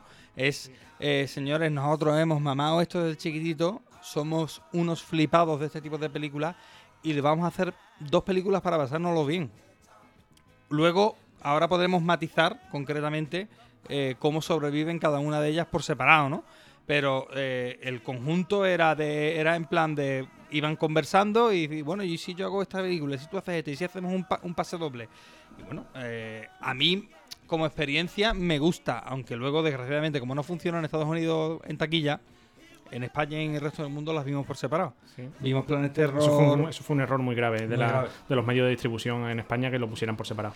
Era, pero, pero yo creo que venía impuesto, ¿eh? Ya era por recaudar, o sea, es que se veían eh, perdiendo dinero y decidieron. De hecho, vi- vimos Planet Terror al principio de verano, finales de junio, una cosa así. Planet Terror y después... Y a finales de agosto, casi en septiembre, se, se vio Death Proof.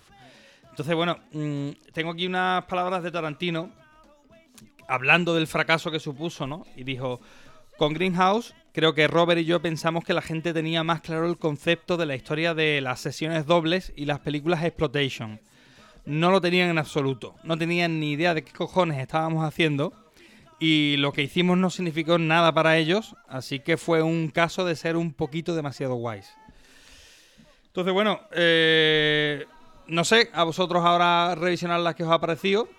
Yo, si quieres, ya me desvelo porque además creo que estoy solo en esto. A mí, Planet Terror me sigue gustando mucho, la he disfrutado muchísimo viéndola. Eh, eh, es una película gamberra que tiene muchos fallos, sobre todo el fallo para mí está en intentar, o sea, en, en- en abusar demasiado del efecto este de, rollo de cine desgastado. Creo que creo que le meten le, le mete Robert Rodríguez demasiado filtro. Pero Sí, creo que es una película demasiadas que- quemaduras de cigarro, ¿eh? Sí, en el negativo. sí. demasiado de, demasiado de eso. Demasiado todo. Hay Sí. mucho Pero exceso. eh, eh, es demasiado ambiciosa, creo yo. Demasiado. No, la palabra es pretenciosa, y lo siento, sí. siento usarla, pero esa es la impresión que me da. Reconozco, además, Planet Terror ha envejecido muy mal. De hecho, fue la que gustó en su Diferencia de las momento. películas a las que manejea. Exacto. Yo la vi en cine, me gustó cuando salí del cine disfruté de ella. Fue la que gustó en su momento. Claro. Gustó más Planet Terror que Death Proof. Pero con el tiempo reconozco que ha envejecido muy mal. A mí actualmente Planet Terror no me gusta. Me parece que no... Yo, yo cuando la revisé, lo pasé mal. Dije, esto, Pues yo lo siento, pero eso estoy está so- fatal. estoy sobre en esto No, no, además mí- que no hay quien se la crea, no, no, Sí, pues se yo- toma en serio cuando no me- lo es. Sí, me encantó. No, no, no. Que sí, que está yo- guay, yo que, que- que es un desfase, que mola ver a, no sé, a una tía con una metralleta en la pierna y cosas así, pero no sé. No le veo trasfondo ya. No, puedes. No, no digo que tenga. Demasiado abuso del- no, de- ya del, del- del digital, ¿no? Eso, Sí, es en eso, pero sin embargo, eh, creo que es- está perfectamente montada, que tiene un ritmo estupendo. Que, Como que- verse se puede ver. Que las interpretaciones están bien, no es, no, no, va- no vamos a, o sea, no son las interpretaciones de Audition, desde luego, ¿no? Pero que tampoco es ese tipo de película. Y que, y que creo que como gamberrada, cuidado, no la yo no la, no la puedo sacar de aquí.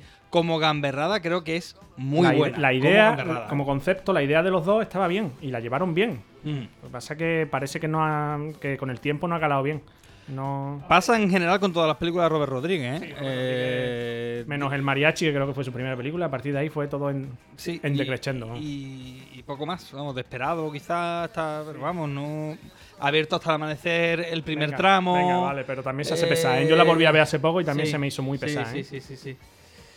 Y yo te voy a decir una cosa. Lo que tú has dicho del ritmo, es que eso, eso es lo que pasa con lo que pasa con el cine de Robert Rodríguez, porque al principio, ah, cuando vi Bruno sin cine me pasó lo mismo, luego cuando la he revisado con los años, lo mismo.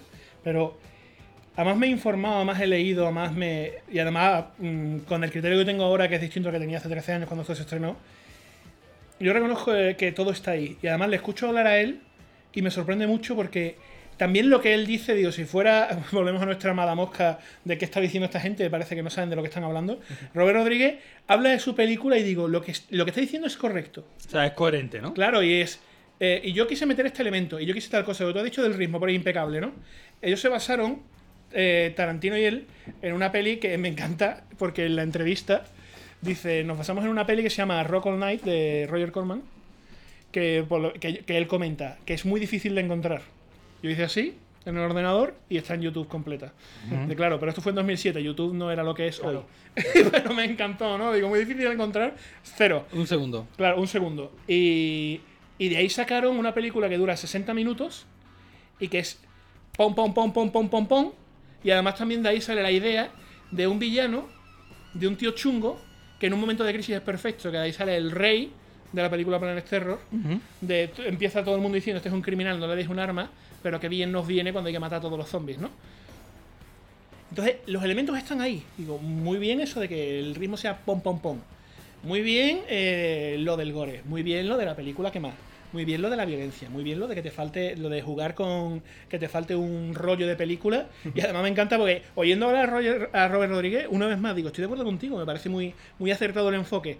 Que dice todas las explicaciones, digo, por ejemplo, las motivaciones del personaje de, de Bruce Willis, que parece completamente random. Eh, el trasfondo del rey, del que no se sabe nada. Sí, ¿no? Dijo Robert Rodríguez, perfecto, todo eso va en el, en el rollo que falta. Y así no tengo que hablar del tema. Justifica todos sus fallos. Exactamente. Y digo, oye, pero estrictamente hablando, mm, lo veo coherente, además con lo que estás haciendo.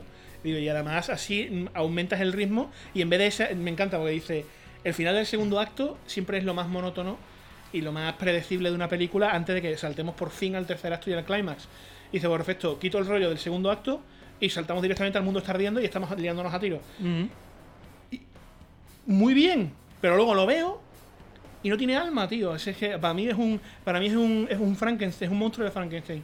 El tío ha cogido los trozos, los ha cosido, pero eso no es una persona. Eso es una eso es un cadáver reanimado. Y viéndose ahí, yo te estoy diciendo, yo no te estoy diciendo, no, es que yo necesito eh, yo necesito mm, un cine sesudo con trascendencia. Digo, joder, acabo de decir que Killer Clown ha sido de mis mayores disfrutes del último año. Claro, sí, no sí, sí, no sí, se sí, trata se de eso. perfectamente lo que estás diciendo. Claro, pero digo, Es es esto, que juega, esto eh. no has sabido ver. Hmm. No has sabido la, la vida y el alma que, te- que, que ha hecho grande a cosas como Killer Clown, que ha hecho grande al amanecer de los muertos, que ha hecho grande a tantas cosas. tú, tú has hecho un cadáver, tío. Yo creo que el problema de. Rodríguez, eh, no solo con Planet Terror, que yo insisto, a mí de verdad que es que la vi ayer pensando que iba a, me iba a dar arcada ver, volver a verla. y es que la disfruté muchísimo, ¿eh? te lo, lo juro de verdad, me lo pasé pipa viéndola. Pero creo que su problema, y no solo con esta película, es que no debería escribir. Creo que él es un fantástico director de fotografía, creo que es un fantástico montador, creo que es un fantástico mm, eh, compositor musical, que todo esto lo hace él en Planet Terror. Creo que es un fantástico director porque tiene buen pulso con sus actores y sabe llevar el ritmo de la película y sabe mantener la tensión, sabe cuándo cortar una secuencia para dar paso a la siguiente. Y creo que el problema lo tiene con la escritura, que no debería escribir o debería buscarse un buen colaborador. Creo que es lo que... Eso... Juan Manuel Martín Delgado eh, en Alcalá, eh, que, Pues sí, que no sí, hace nada en está- su vida. Está, claro Que- que, que Tarantino revisa los guiones, seguro. ¿no? Pues, que eso lo revise un poquito mejor, ¿no? Porque es que. Pero es que yo lo siento, no puedo estar de acuerdo contigo. Yo creo que, eh, aunque él tiene una filosofía oficial de hazlo todo tú, y por esa filosofía le ha hecho grande y todo lo que tú quieras, él tiene que reconocer sus propias limitaciones. Y no es el primer Digo, director. Insisto, pero, creo pero- que la única limitación la tiene la Pues a escritura. que pero- lo otro creo que lo borda. A ¿eh? diferencia de ti, eh, tu nombre y tu dirección, y dejar el resto, que hay profesionales de sobra. Gracias. Pero como es el tío es un pedazo de director de fotografía, ¿por qué Un no lo va a hacer? un pedazo de director de fotografía, discrepo. Discrepo. Y te puedo decir por qué. Cuando, si hablamos de Death Proof, la sensación, la sensación de cine de aquella época, el tipo de plano, la colorimetría, los ambientes, lo- la forma, o sea, la forma de mover a tus actores para que parezcan, o sea, estás trabajando, espérate, Puede que se equivocara en el tono, pero creo que, que el trabajo está bien hecho, ¿eh? ¿Qué va? Precisamente, o sea, yo veo a Tarantino aquí súper fino, diciendo, yo voy a hacer coger a buenos actores, los voy a dirigir bien, para que parezcan malos. En cambio, este hombre parece a... Yo, parece Cuidado una que persona... Taran- Tarantino también firma la fotografía de Proof, por cierto. Y yo, a mí, a mí me recuerda a, a la- a las producciones del Néstor, tío. De un nota que cree que, escúchame, la sensación a este nivel de tengo millones de euros y tengo prestigio internacional es de una persona que cree que sabe, o sea, igual, ¿qué es lo del Néstor? Que cuando nosotros no- llegamos al no Néstor de Almendro creo- creíamos que sabíamos ser directores y nos dimos cuenta que no. Pues Robert Rodríguez es un nota que cree que puede dirigir cine de culto y no puede. Bueno, de, del Se- cine de culto no. la eso, sensación- eso te lo doy, eso te lo concedo. Cine de culto desde luego no es, claro. Yo creo que quiso abarcar demasiado, se le, se le fue de las manos el, el- el proyecto. Mientras que Tarantino lo borda, ¿sabes? Ma- Lo maneja totalmente. Comprensión del material y con Claro, con todo y con- pero, pero perfectamente. A, plan- a- a Robert Rodríguez, sin embargo, se le fue. Se le Pero fue no. y acabó haciendo. Pero Una cambia- Robert Rodrigada. Pero cambiando Sí, a la. básicamente. cambiando, Que ha envejecido muy mal. Cambiando a la película de Tarantino, ¿no os parece que la película de Tarantino, que está muy bien, se hace muy larga y muy pesada en algunos momentos? No, no. Yo creo que es muy fiel a su estilo y a su, a su amor propio. Sí, pero no es lo mismo la conversación de, por ejemplo, el, el, el nazi de Malditos Bastardos, Hans, Hans No, el- Hans Gruger, no, ese no es el de Jungla de Cristal. Joder, qué cabeza, tío.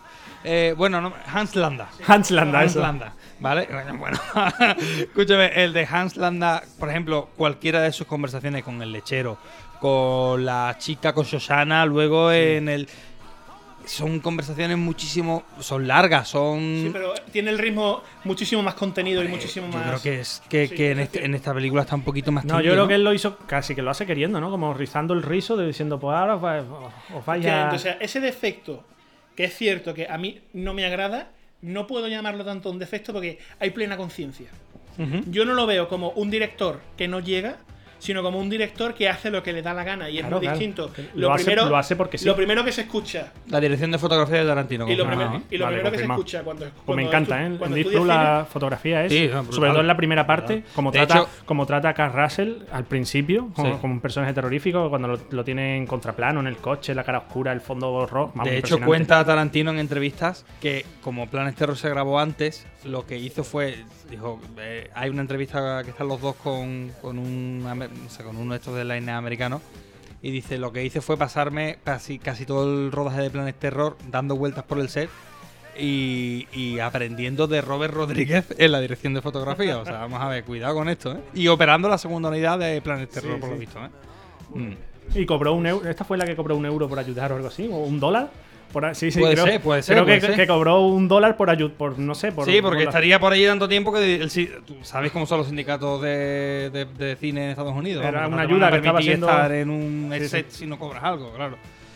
En fin, bueno, sí, volviendo otra vez a Despru, ¿qué estabas diciendo tú, Javi? No, Perdona. eh, no me acuerdo. no me acuerdo. No sé dónde estaba, tío. Bueno, estábamos hablando de, De los diálogos. de los diálogos. Ah, sí, claro, que no, no es tanto. Y lo primero que te enseñan cuando estudias cine es que las reglas se rompen cuando las dominas. Sí. Y se nota. eh, o sea, en- con el resto de la película se nota que él simplemente está haciendo lo que le da la gana. Dice: Este diálogo debería durar 5 minutos y va a durar 20. Soy plenamente consciente de que sobran 15 y me las. Sí, sí, sí. Sí, sí, no. sí, eso, se, se conoce a la perfección el lenguaje cinematográfico y la narrativa. Y él dice, bueno, pues no lo voy a hacer así. En cambio, yo siento con Robert Rodríguez, por sus por distintas películas que ha hecho, que me da la impresión de que no está llegando, no que esté rompiendo. Es que es una. es, un- es, un es poquito una más, sensación- es un poquito más hortera. No, y reconozco que es una sensación personal. Eso es discutible porque es subjetivo, pero es la sensación que me da. No, yo estoy de acuerdo contigo en que en, en general el cine de Rodríguez ha envejecido bastante mal, en general. Y, y creo que una de las Sí causas es es, esa. cierto- Y no vamos a hablar de Spy Kid. Bueno, Porque, porque de eso no se habla. ¿Sabes? sí que es cierto que en mi experiencia personal, enfrentarme de nuevo, o sea, ponerme de nuevo delante de esta sesión doble, para mí ha sido un disfrute. La película de Rodríguez ha sido un disfrute y es verdad que la de Tarantino le veo muchísimo más pozo, muchísimo mejor trabajo de dirección, de- o sea, de- no de dirección, sino de, sí, de dirección también, de manejo de cámara, actores, de sincronía, de, de magia. Tiene De mucha autoría, más magia, de autoría, autoría. vamos, sí. Es mucho más auto, pero la otra creo que, no sé por qué, pero tiene una, diver- una Di- diversión que me atrapa. También tenemos dos películas, se divide perfectamente, sabemos en qué momento cambia. Mm. Tiene- tenemos una primera parte en la que hace un homenaje al- a lo que viene siendo el cine al- de los género 70, puro. al género puro, al cine de los 70, la serie B, y después se toma la licencia de decir, venga, cambio, corto el rollo, ya quita esos efectitos de los 70, Correcto. cambia, pone en blanco y negro, pero después pasa el color, y aquí dice, aquí empieza la película de Tarantino. Y es un fiel homenaje a sí mismo lo que hace. Es, cuando, es lo que decimos de, de unos diálogos largos, pero es que él se está como homenajeando a sí mismo.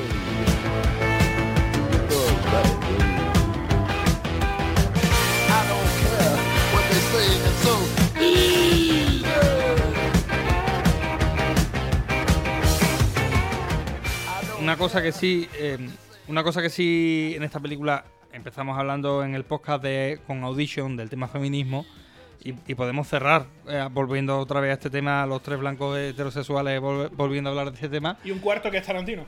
y un cuarto que es Tarantino, efectivamente, con un director que lo está haciendo. Y es verdad, Tarantino no sé qué es. Es un blanco y ahí me voy a quedar, porque no sé de- cuál es su rollo, honestamente. sí que es verdad que en esta película yo sí la, lo veo. Aquí sí lo veo con, con, vamos, desde la F hasta la O. Sí lo veo claro. Sobre todo, eh, si, si quedaba alguna duda, La cuando... parte La segunda parte es impresionante, pero es que ya si, si termina la segunda duda y todavía te quedan... O sea, te- termina la segunda parte y todavía te quedan DEM, dudas, En el DEM, cuando terminas de- el Dien... y después te ves el plano ese con Rosario con la pierna en lo alto. y se me, Efectivamente. me va a pisar la cabeza. y dices, Pero, "Sí, ya, chapó. pero si con correcto". el Dien todavía te quedan dudas, Pues ahí te lo demuestro. en los créditos ya se te, ya Empieza- se te las fotos de esas a salir actrices fotos de, de a las que actrices. está- a las que Está ama y además ama genuinamente. Sí, sí. Efectivamente, o sea, Además que, claro, vamos. que queda el personaje de Carrasel que al principio pues, da un montón de miedo, parece como impenetrable, no sé, y al final queda como un tío triste, deprimente, que... Sí, cuando ¿sabes? se está echando la- el, el- el El alcohol en la sangre, en pidiendo la herida. perdón, la paliza que le meten en un momento es impresionante. Es ¿eh? impresionante, sí, eso- ¿Cómo redescubre a Carrasel, por supuesto? Que yo lo, lo idolatro desde la cosa, pero Mm. cómo lo, lo rememora. y Sí, lo, lo, redescubre. lo, pone lo saco otra vez a la palestra. aún. Russell es muy Sí, sí, Sí. sí, claramente. Hay una cosa que volviendo a ver las dos películas sí que me ha resultado también muy marciano y es que tenemos a esta actriz, a Rose McGowan, haciendo dos papeles diferentes en las dos películas. Y, y claro, eh, en una película en Planet Terror, eh, Tarantino la quiere violar y se le cae la polla a cachos, literalmente. Y, Quizá y- una de las mejores escenas de la película. y, y en la segunda película, eh, Carrasel la engaña, la mete en su coche y la destroza. Eh, entonces, sobre todo, luego vemos que tanto Robert Rodríguez como Tarantino, cada uno a su manera, ya no vamos a entrar en cuál es mejor, cuál es peor y tal y cual. Yo sí Eh, voy a entrar. no, no es necesario. Ya, lo- ya lo hemos hecho. O sea, quiero decir, Robert Rodríguez le pone, le pone una pistola, le pone un rifle en la pierna. Al final ella es la heroína. Al final ella es la que guía al pueblo hacia eh, una zona libre de, de infectados, de tal y cual. Y en la película de Tarantino son las tres chicas, dos especialistas concretamente, las que destrozan, eh, más, esta, más, la, más Rosario Dawson, vamos, la- la- el personaje de Rosario Dawson, quienes destrozan el personaje de Carl Russell. O sea, hay un. Creo que en las dos películas, más en la de Tarantino, pero en conjunto, hay un. hay un empoderamiento de la mujer eh, Sí, bastante sí. manifiesto, ¿no? Sí, sí, está claro. Y al mismo tiempo, todo esto está producido por Harvey Weinstein, que es. En los últimos años seguramente habrá mm, alguno peor que él en Hollywood, no lo sabemos, seguramente. No, lo- no lo podemos saber. No lo podemos saber ni se puede demostrar. Lo que sabemos es que a día de hoy es el, el- el mayor abusador y el mayor acosador Yo de- creo que Harvey Weinstein no sabía, no sabía lo que estaba produciendo. ya- ya que estás con y concretamente con Rose McGowan Sí, es sí. que ella es la cabeza del todo el movimiento anti-Weinstein que ha habido sí. y de o sea, o Y sea, ha dicho que Robert Rodríguez usó en su contra, porque después de que ella, después de que le confesara que. O sea, de que Weinstein la violó, él va y mete esta escena en la que la intentan violar en el ascensor. Digo, pero en plan, lo incluyo después de que en confianza me lo cuentes porque en aquel momento ella era su novia. Y ella lo ha dicho a posteriori que dice, eso fue una manipulación emocional descomunal. Y encima, luego, ya después de haberle dicho a mi novio que este hombre intentó violarme, va mi novio y le vende la película a, la productora de Weinstein. Y Weinstein destroza, y esto lo ha dicho Rodríguez, destroza el, mm, presupuesto de la película y concretamente el de publicidad. Y yo, Tarantino habrá dicho cosas muy bonitas y muy políticamente correctas de que la gente no nos entendió. Pero lo que ha dicho Rodríguez es, fracasamos en gran medida porque nos reventaron la publicidad y nos reventaron la publicidad porque Weinstein había tachado y había prohibido que ella saliese en ninguna película de su pro- de- producida por él.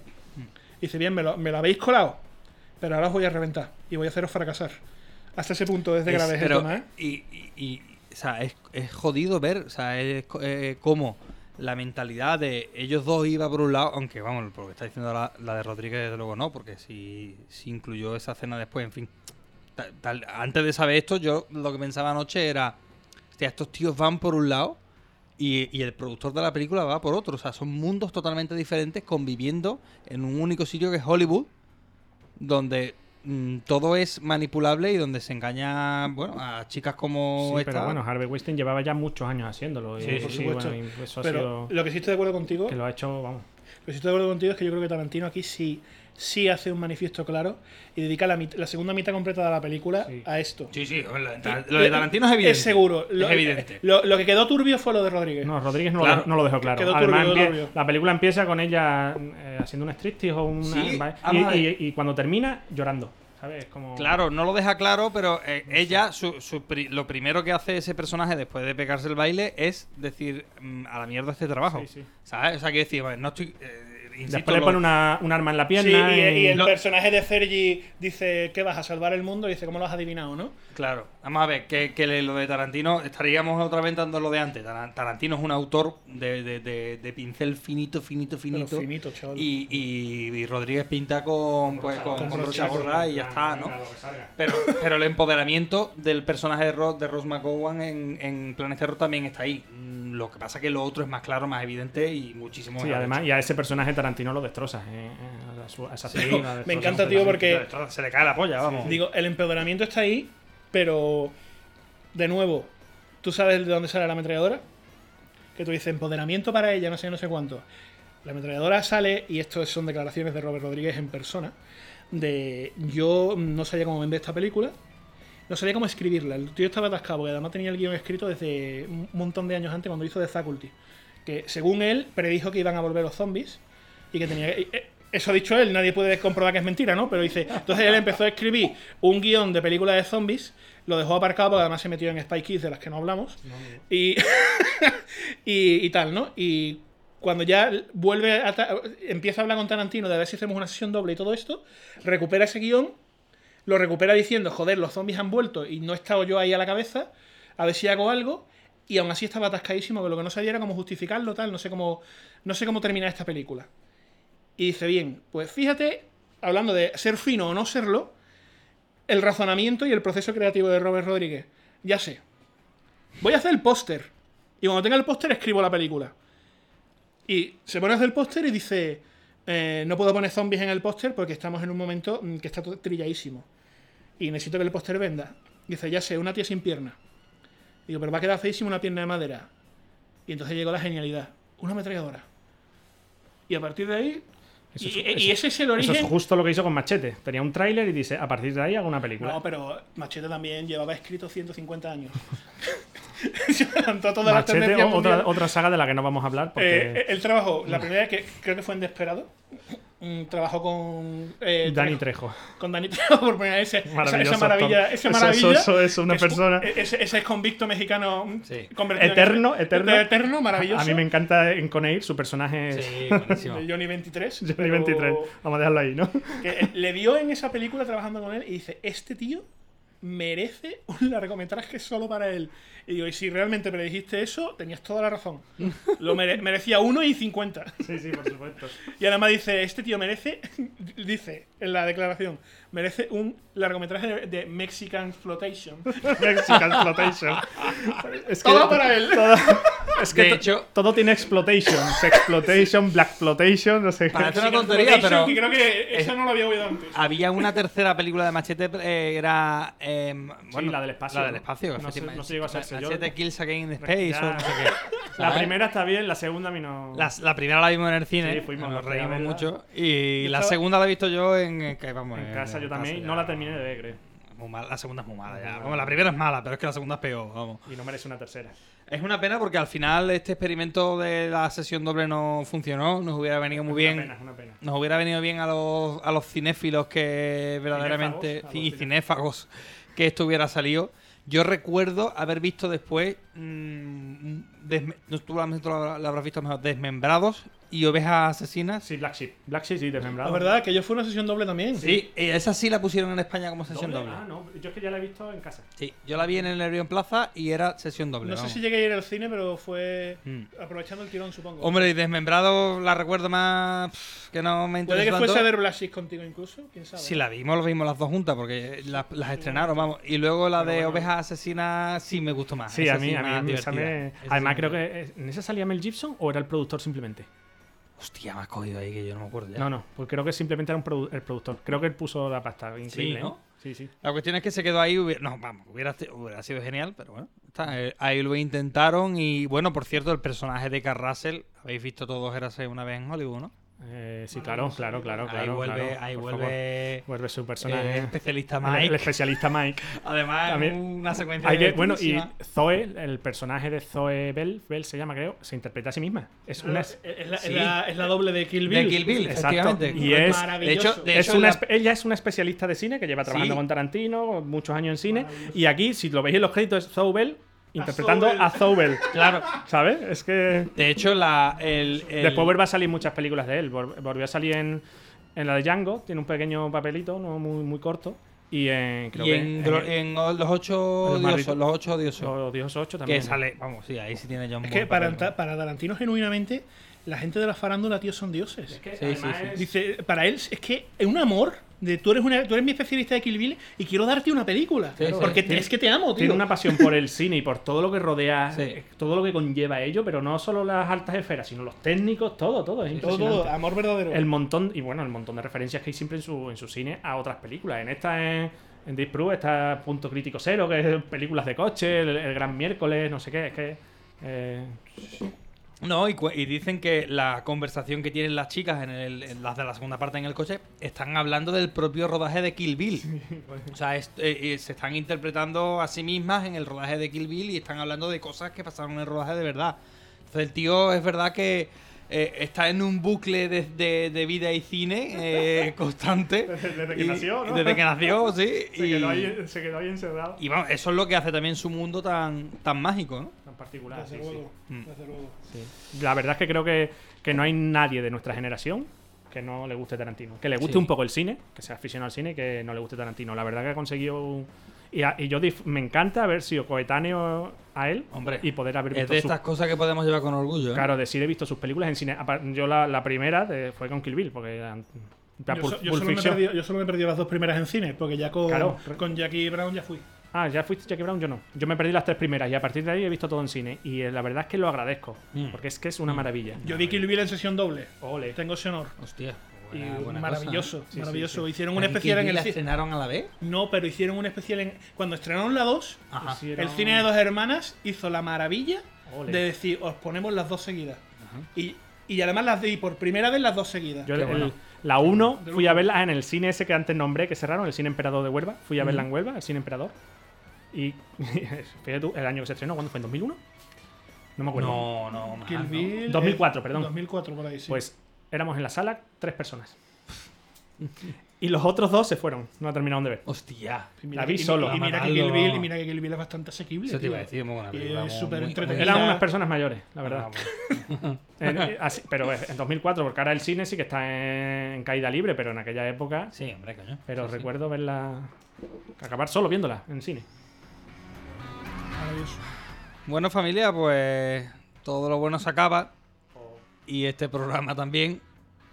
Nos hemos ventilado las seis, las seis películas, así que vamos, no queda mucho más que decir. a No sé que queráis sacar a colación algún tema, como dónde vamos a ir a comer o algo de eso. ¿Dónde me llevéis ustedes? Que yo soy aquí el invitado.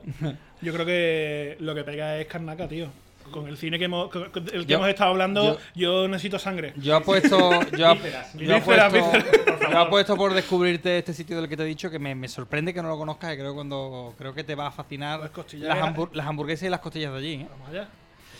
En fin, muchísimas gracias Pedro por venir a pasar un buen rato, por, por pegarte el viaje desde, desde tu pueblo hasta aquí con, con tantas ganas, con tanto entusiasmo, por comentarnos en redes. Vamos, te, te adoramos literalmente con eh, y en mayúscula adoramos.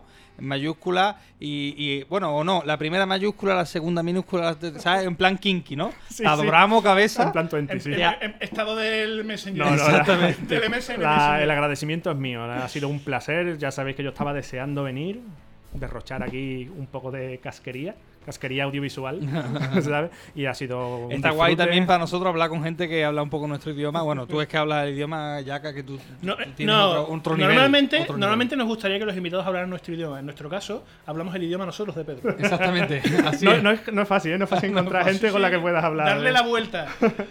Bueno, En fin, está bien, está bien, muchísimas ¿eh? gracias. Le he encontrado sentido a todos estos años de.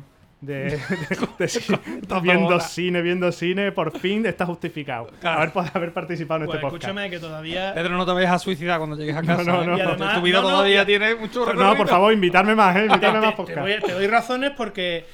Seguiré el- viendo cine. El cine bizarro no. era lo mío, pero ahora que lo he descubierto, cine bizarro segunda parte no se Claro en sí, absoluto. sí, ¿eh? sí, sí, Sí, yo por supuesto. entonces Otras seis inve- películas, mm, Investigaremos y buscaremos lo que sea, pero sí, yo encantado. Ha sido un placer y espero, espero haber estado a vuestra altura, que se me haya entendido bien, no Sí, haber sí. dicho muchos tacos, por supuesto, para el gran público, ¿no? Nada, nada, nada. Todo- La Disney aprueba este podcast. Vale, vale, vale. No te preocupes. Y nada. Muchas, gracias, a ti, Pedro. Happy, que nos vemos en dos semanitas, ¿no? En, en el Over the March, que pegaremos un repasito, me imagino, a películas que hemos visto este verano, aparte de las preparadas para los podcasts que, que hemos estado que hemos estado grabando todo este tiempo. Y bueno, no, no te derritas por el camino. Se intentará. No prometo nada. Vale. En fin, muchísimas gracias a todos. Ya sabéis, estamos en iBox, en Spotify, en Apple Podcast y en Google Podcast. O sea que tenéis variedad. Y bueno, mientras tanto, mientras llega el siguiente, que escuchéis muchos podcasts, que veáis muchas pelis de monstruos y que, que escuchéis también muchísimo rock and roll.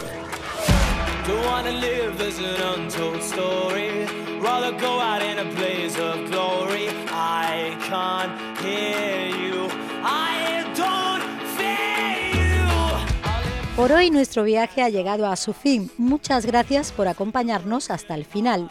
Puedes volver a escucharnos en iVoox y Spotify y no olvides comentar. Nos vemos en las redes sociales y nos escuchamos muy prontito.